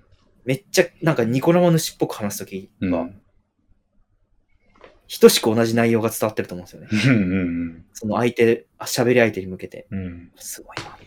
うん。まあまあまあ。だから、うん。まあ飲みましょう、もう明日はね。 飲み行きましょう、もう。明日、明日飲みに行って、なんか、あれでしょ、あの、悪口とか言いましたなんかい ろんな、なんかいろんな人の。政治家とか、なんかいろんな人の悪口っていうの が、酒飲んで。そうっすね。はい。じ ゃあ次行きますか。すいません、なんか、しんみりしちゃった。いやいやいや。ちょっとごめんなさい、イヤホンが抜けちゃった。はい。はい、大丈夫です。うんうん。じゃあこれも行ってみるか。ちょっと固めの話が続きますが。えーっと、ディクソンさんからいただきました。えーレビンさん、竹内さん、お疲れ様です。突然ですが、お二人は、日本国憲法の政教分離原則とは何かを他人に説明することはできるでしょうかポピ、ポピ。私は今まで信教の自由を保障するため政治と宗教を政治は宗教と関わってはいけないという意味だと思っていました最近知ったのですがこれは誤りだそうです最高裁によると関わりを持つこと自体は致し方ないが特定の宗教に援助助長促進は圧迫干渉などの効果をもたらしてはならないといったことだそうです確かに公共施設を建てるときに神主、神主を読んで、えー、地、ん地人祭あの、沈めるっていう地面を、うんうん。を行ったりしますし、寺や神社などの文化財を保護したりもしていますが、これらが憲法違反とされたという話は聞いたことがありません。お二人は用語としては知っているけど、いざ他人に説明する自信はない物事などはありますかああ、なるほど。よかった。よかったよかった。政政教分離原則につ説いてこ明う。説明ゲゲーム始まるかと思った。危ない危ない。えー、そうなんや。いや、こんなものはめちゃくちゃ無限にありますよ。おーめちゃくちゃ無限にある。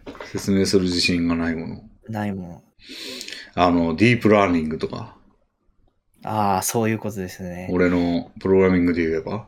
うんうん、いや、なんか、雰囲気でつく使ってるのいっぱいあると思うんですよ。うん。あの、なんというか、うん。それこそ、ベーシックインカムとかも、うん概要はそれは言えますけど、うん。今回の政教分離の原則の中のこのディティールの部分うん。ぐらいうん。話せるかって言ったら、おそらくうん。うん無理だと思いますし、うん。そうですねむ。しろそっちの方が多いまであるかもしれないです。 そうですね。用語は知っているけど他人に説明する自信はない物事など。うんうんいや、これ、あの、非常にうん。うん。難しい問題を個人的にうん。抱えていて、うんた。またま自分が説明できる用語があったりするじゃないですか。うん。です。その、そういう用語ってうん他人が、うん。あ、こいつ、え、す今の言葉説明できるって聞いたら、うん絶対できねえだろうなって使い方してる時あるじゃないですか。ああ。ああ。そそういう時にすごい気になっちゃうんですよね。ほうほなんか、こいつ勢いで言ってんな、みたいな。うほう。はいはい。でも絶対、ななんか、ただそれこそベーシックインカムとかだと、うん。いや、ベーシックインカムさえなければ、うんあベーシックインカムさえすれば、うん。あの、社会主義が実現できるんだよみたいなこと、例えば言ったとするじゃないですか。うん。こいつ絶対適当なこと言ってんなみたいな。なんか、あの、はいはいはい。あれだって、小さい国にする話と大きい国にする話が混ざってんだみたいな、うん。とか思ったりするときに、うん。自分の中にすごいストレスが溜まるんですよね。ほでも自分もやってるんですよ。そのめちゃくちゃ同じようなこと。う。うん。だからなんか、あまり深く考えない方がいいんです。まあ。ニュアンスさえ伝われば OK みたいな。うん。まあ、言い悪いじゃないんじゃないですか、別に。でもこれまは。あ確かにそうですね。うんそういうことってあるよねそういうことあるかな、みたいな。うんいや、めっちゃ俺、そのまさに社会主義とかさ、うん。資本主義もな、説明しろって言われたらよくわからんよね。うん。うん。そんなばっかですよね。うん。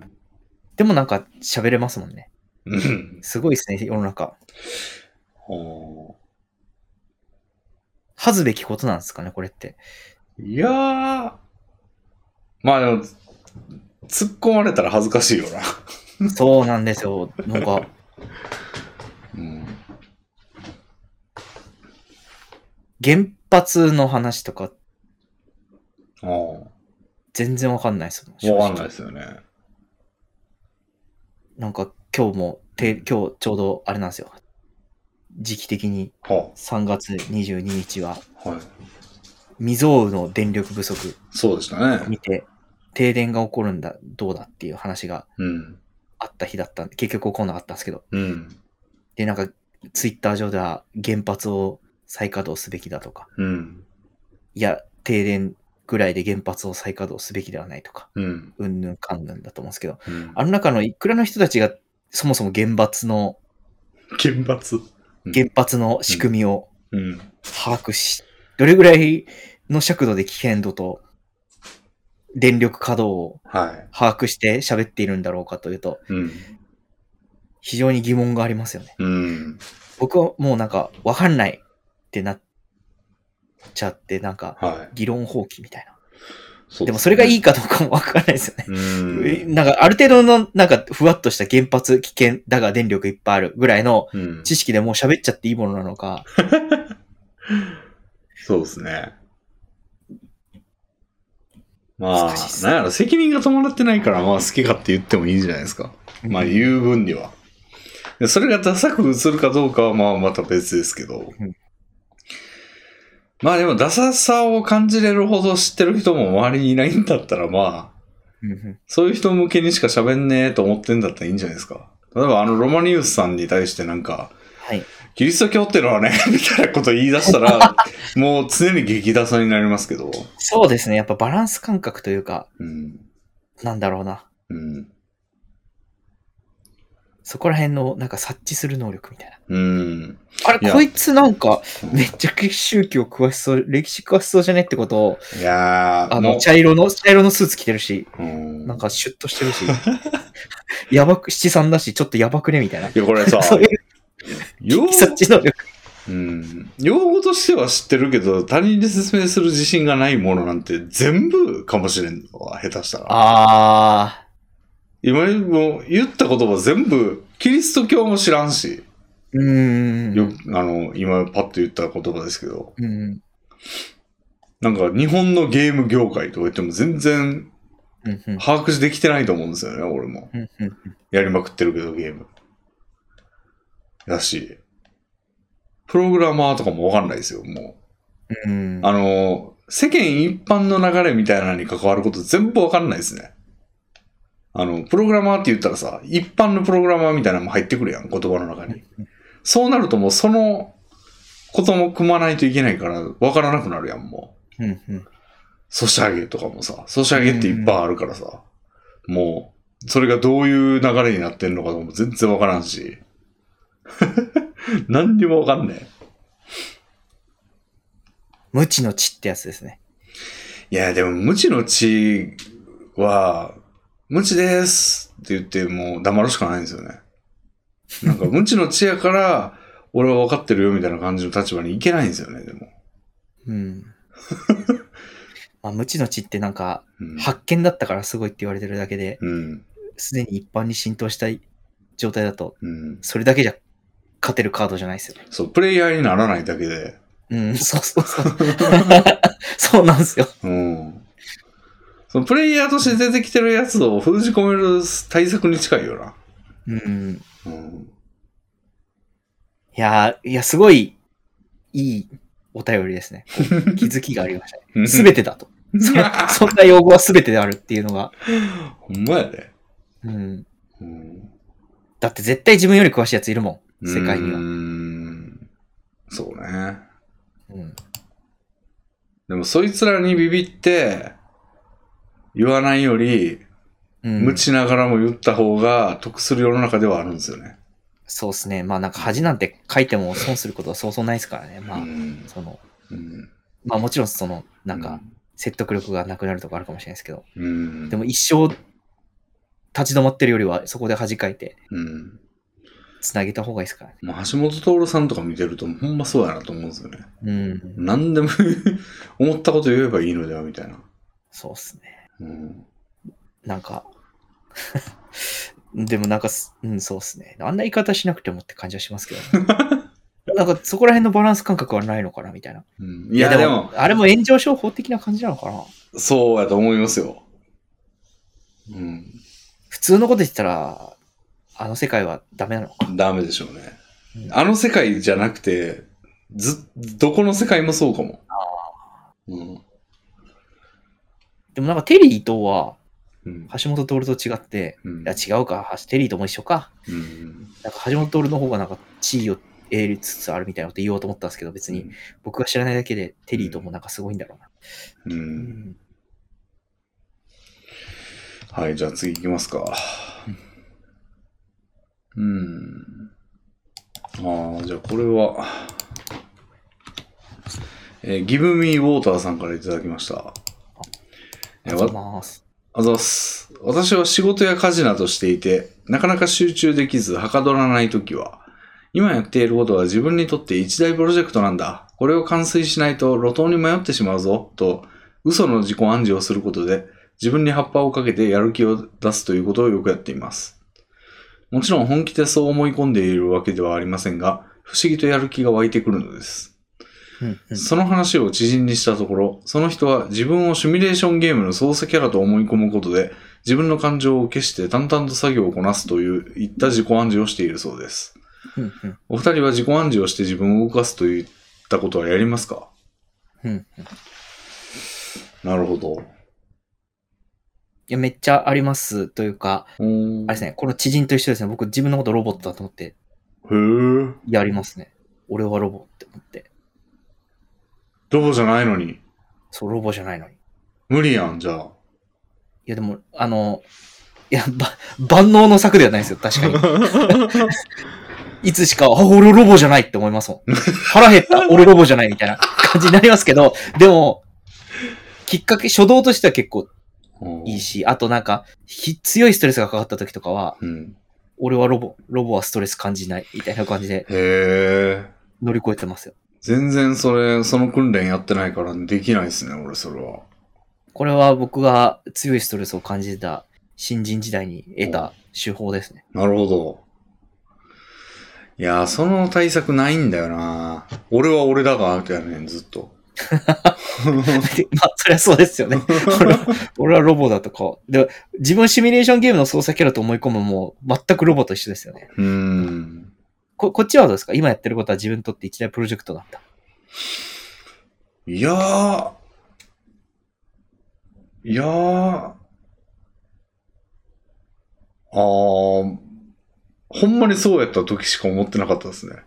ああ、まあ、 それは、これとは違いますよね。嘘の自己暗示とは違う。うーん。あんまり暗示ってやったことないっすね。まあ、でも、レビンさんはあれですよね、こう、そもそもその、集中できないってことがそんなに、ああ、仕事、そうか。集中したい時か。そうそうああ、集中できることにしかしてこなかったですね。確かうん、に。うん。集中できずはかどらないものはうん。選択してこなかったという。そう。そうなんですよね。で、プログラミングという集中できるものにそ出会えたという。う。まあ、あれなかったらほんま銀行強盗になってると思うんですよね、俺。よき言うてはりますね、それ。うんそうなんだよな。だからあんま、その自己暗示な、ようできるなって感じですね。あ例えば、集中できずはかどらないに限らず、うん。なんだろう、ダイエットしてるときに、なるほど。あなんかい、あらゆる苦難に立ち向かうときに、はいはいはいはい。何かしらの自己暗示をしたりします。ああ、ダイエットね。確かに。あれはなんかおかしい。俺の歴史からするとおかしいことしてんの に、できてるなんかことでですすもんね、ね。継続していたわけで。あの時何を思ってたん何を思ってそうしてんのかなうーん。いや、でもなんかあくまで外圧を利用してるというか、なんか、虚栄心みたいなというか、その、よく見せたいみたいな。俺はなんか、あの、こうしたらやるんだぜみたいなのをやら、結局やらないじゃんみたいなのをあんま見せたくないな、みたいなうん、。うん、うん、うん。ことやから、暗示ではなくて、その、あえて不利な、こう、穴を作るみたいな。うんうんでその穴はもう一回開けちゃったら閉じにくいみたいな。でえーだから、ダイエットしますと。で、動画で皆さんにも、あのカロリーをいちいち報告します、みたいな。うん、うん。ことをやってた時は、まあそれを、まあ一回始めちゃったらやめたのかよってなるし。はい。まあや、で、まあ嘘をつくのはあんま、まあ日頃必要のない嘘をつきたくないなと思ってるのもあるから、なんか、そのバランスで、こう、なぜか始めてしまったかもう今更やめれないみたいな。はい、でも、なんかあるタイミングで、もういいもういいって言ってやめちゃうんですけど、それっすね。だから自己暗示じゃないよね、これ。外圧をそうで設すねけただけですよね。そうですね。うん自己暗示は使わないのか、そういうダイエットとかのパターン。ままあ短期的なものにしか使えない感はありますけどね、自己暗示あ、なんて。んうんずっと自己暗示しそうですねてたらマジで催眠術師やん。うんううん。ん最強の能力ですよね。最強っすよね。おーだからロボだロボだもうお腹減ったら溶けるわけですよ。竹内解けます、さん解けます。何がロボだって、カツヤ に入る何がロボだ、勝也に行こう。なるわけでしょ。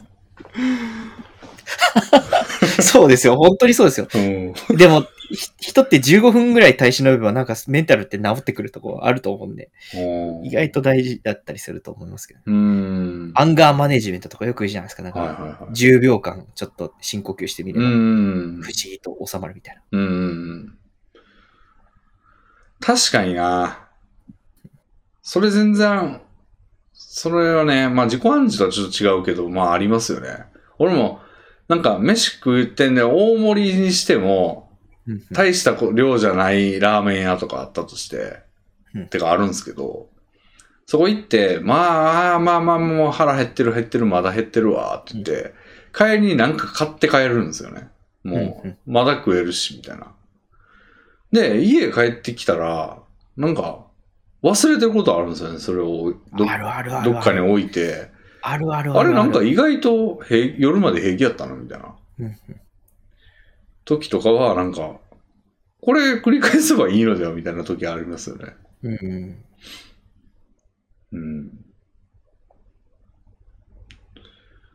まあでもそれも工夫やからな。暗示ではない。ううんんうんその、ロールプレイしてますからね、このうんお便りの場合。そうですね。うーんやっぱどうしても嘘やんってなっちゃうんですよね。即、即、即広告みたいな。 即時広告みたいにこう、いや、嘘でしょみたいな。で見された通り催眠術だと思いますよ、これ。うーん。うん。ロボですもん、やっぱり。やってるときは。うん。俺はロボだ。みうたいな。ん。うん。ロボ、ロボって、なんか言ったりしてますもん。は あみたいな。解けへんの逆にそれも。 ロボはロボロボ言うっけみたいな。いやでもよくありましたもん、く新人の頃。ロボ、ロボって。あ、口に出してたみたいな。おお。うん。怖かったんですよ、その時。周りも怖かったと思いますよ。確かに。おお。なるほ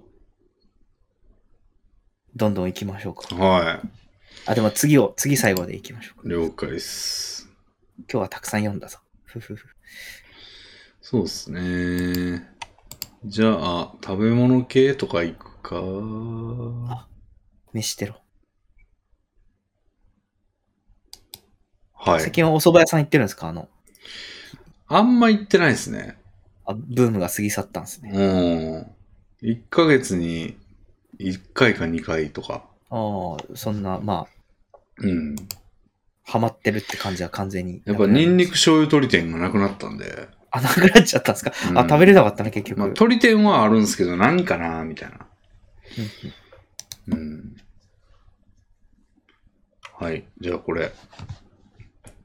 えー、すするさんからいただきました。あいつもありがとうございます。りがとうございます。レミンさん、竹内さん、明けましておめでとうございます。あ、おめでとうございこれます。 1月19日にいただいたやつですね。すいませんね。えー全然お便りを読まないゲストで。えーえー、竹内さんはカルビが食べられない、ステーキが食べられないといったデブなき者たちのた、えー、ざれ事についてよく語っています。デブなき者たちっていう名付けたのはすするさんですけどね。今、い僕別に僕は、僕はそんな。えー私はそれと同じ類のざれ事として、朝からまるまる食べられないをあげたい。わかるこれ。超わかる。はい。例えば、はいはいはいはい。例えば朝から牛丼食べられない。朝からカレー食べられない。朝からラーメン食べられないといったものです。うんうんお二人も言われたことがあるのではないでしょうかうんうんしかしそんなことを言っている奴らは、大抵朝マックを食べているという矛盾を犯しているのです。うーん。朝マックとラーメンやカレーや牛丼、一体何が違うというのでしょうか私にはこれを言う連中の心理が理解できません。デブ IQ の高い竹内さんは、この矛盾をどのように解釈されますかぜひお話をお聞きしたいです。それはそうとごまぎを楽しみにしています。 え追伸、は神戸に竹内という居酒屋がありました。あ、めっちゃあるやろ、そんなん。え、でも行きたくないですか、これ。いやきあったら行きますよ、それは。そう、これ行きますよ。見かけたら。お、俺だ、みたいな。おーいや、するさんはやっぱ芯食ってきますね。うん、いや、ほんとそうですね。僕、これ、本当に、あの、冗談抜きで3行目の朝から丸々食べられないがムカつくっていう、ムカつくっていうか、まあ、ざれ事だなと思った時に、パッて出たのは朝マックだったのがうんあって、うんそれが6行目に出てき て、いや、本当に、俺、俺が書いたのかとすら思うぐらい。 あるわ、これあるわ。なんなら、カルビ食べられないよりもあるかもしれないな。朝マック食ってんのが朝マック食ってるようなやからが、朝から何、何朝から牛丼食べるとか、ええ強すぎ朝から牛丼食べるとか、みたいなこと言ってくるパターン。 絶対嘘。絶対嘘ってか、かっこいいと思ってんだよ。あの、 何なんだろうな、たカルビ食べられないとか、朝から牛丼食べられないっていうのを、うんかっこいいと思ってる奴ら。ほんまに食べられない可能性はないんですか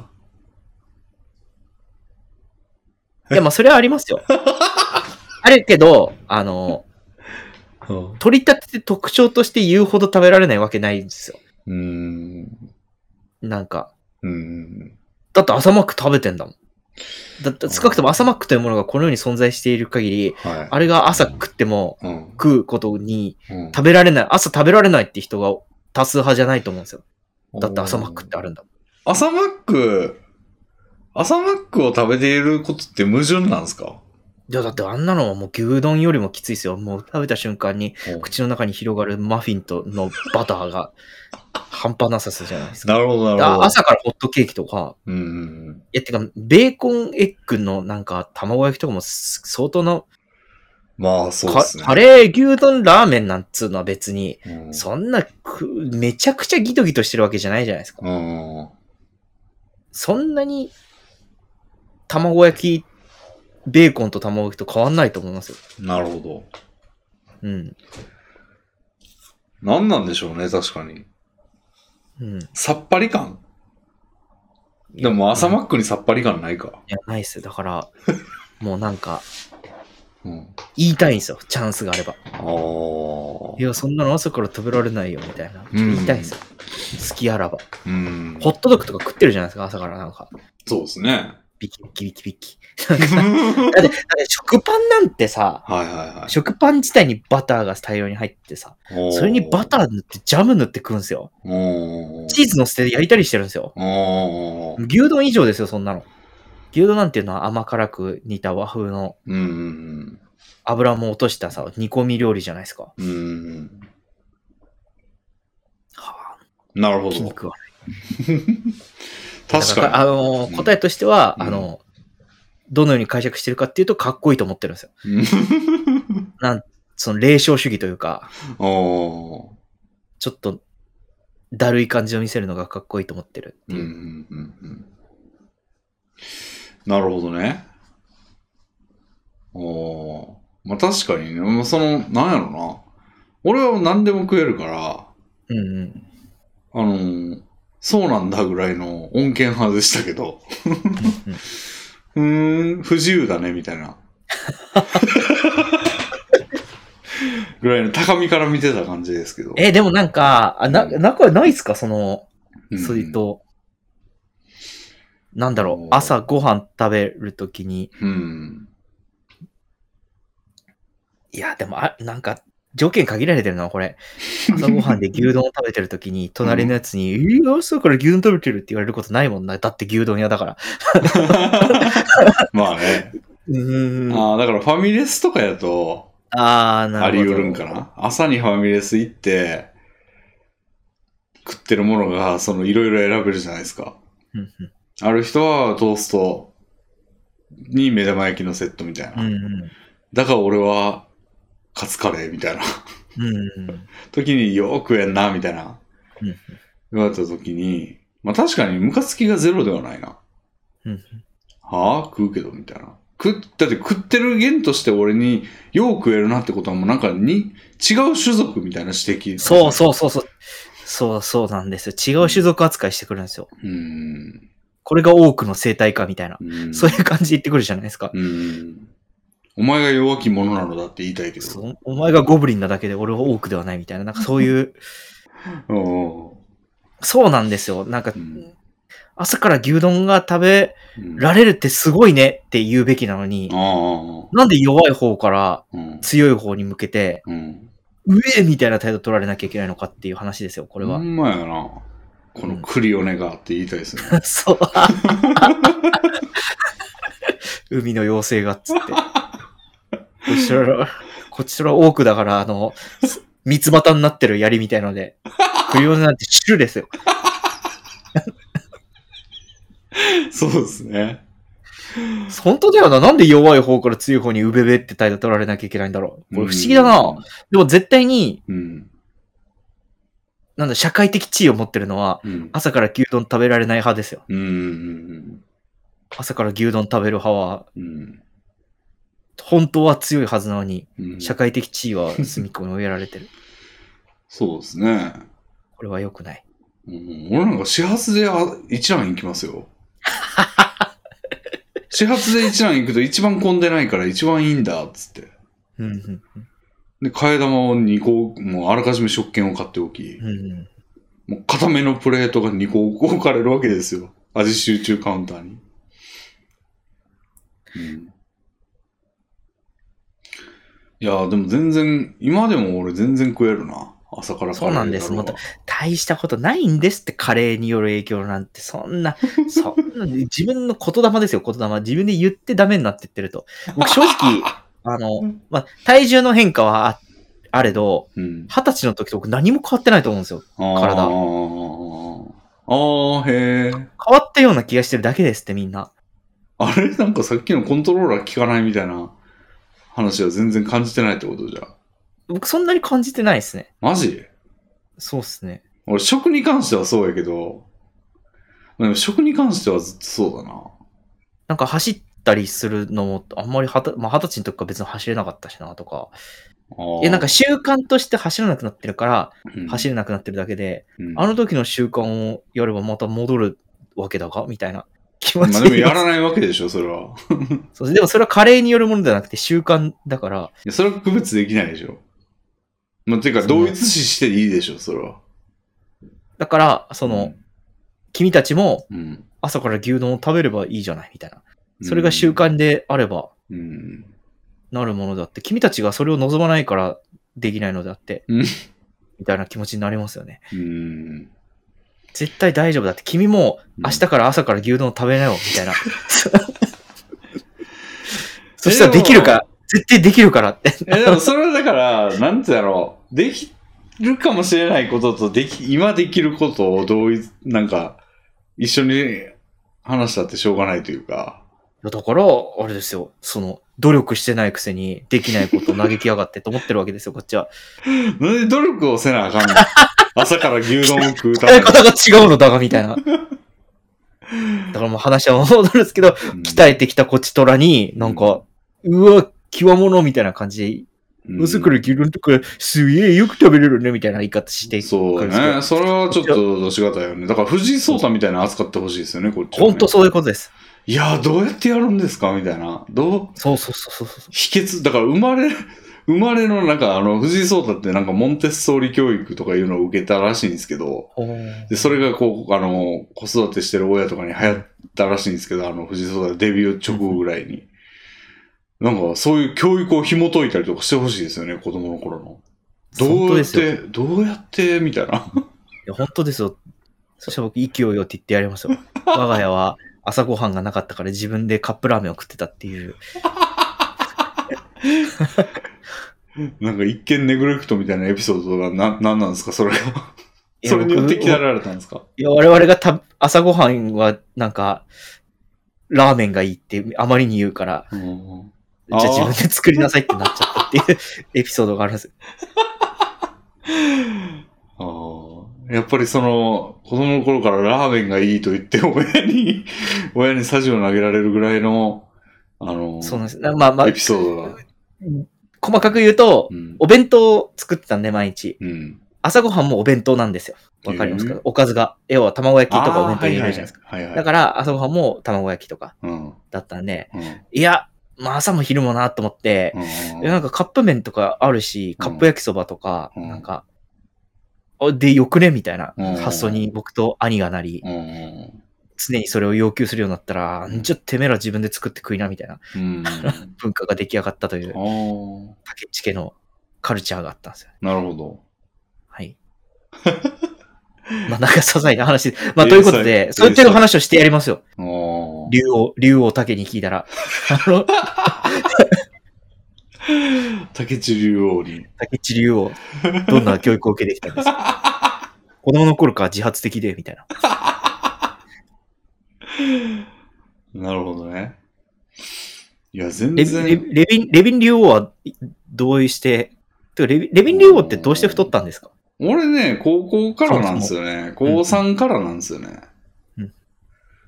なんかきっかけって、そういえば聞いたことないかもしえれでもない。やっぱね、あの、幕の内一歩、初めの一歩のあの幕の内一歩が、ボクサーになる前は、あの、釣りの手伝いをして、こう、ゆらゆら揺れる船の上で重い客の釣り具を持って、足腰が鍛えられたみたいな感じで、あの、俺もその、子供の頃からめちゃくちゃ物量を食ってたんですよ。はあ、はあはで、ただ、運動量によってそれがあ、ああ、抑えなられるほてど。たなんるでほすどよね。部活やってたからってことです。柔道。そうで、いざデブの道にを志した時に、運動をやめたらもうみるみる。もうあ、ーやっぱ自力が違うんで。何かこう、うん醤油バターご飯にはまったとか、そういうのじゃなくて、じゃなくても、ともと食ってたっていう。そう。胃がもう最高の状態で、かあの、可動出がうん。 大学生活の可動出が最高の胃の状態で行って、うんで、思うがままにコンビニ弁当を食ってたらもう行きましたうね。ん。うんやっぱ生物として強い感じするけ どな。もともと、それだけ使ってたっていうのが。うんそうですね。で、もう、昼も夜もないですから、そんな生活に。大学生活で、大学生活じゃないですね。もう一人で引きこもってるだけの生活で、いつ起きたっていいみたいな時は、もう起きたら横に食べ物があるパクみたいなうんうん。ことをやってたらもう、なん、どんな種類のものでも、どんな時間でも食えるみたいな状態にはなりますね。いやー素晴らし い。強い。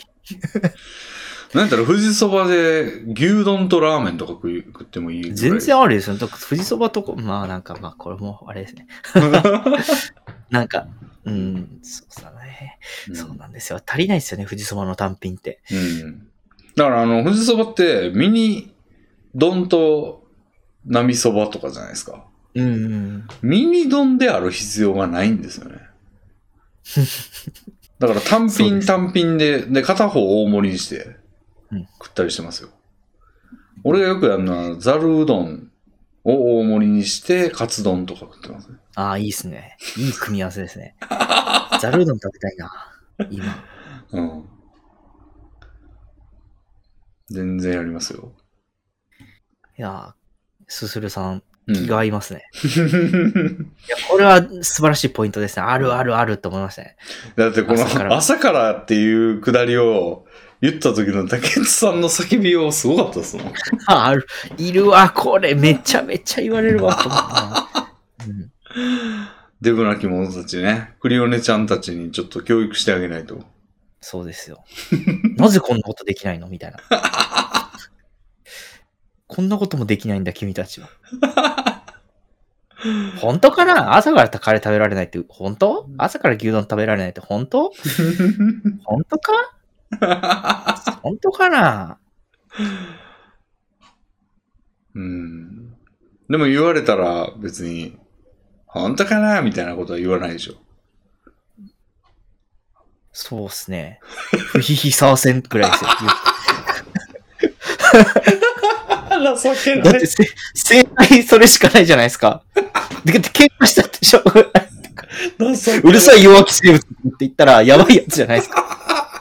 うるせえ弱気生物、竜王と呼べとか言ったら、二度と話しかけてもらえない。情けない。不ひひさわせんしかないですよ。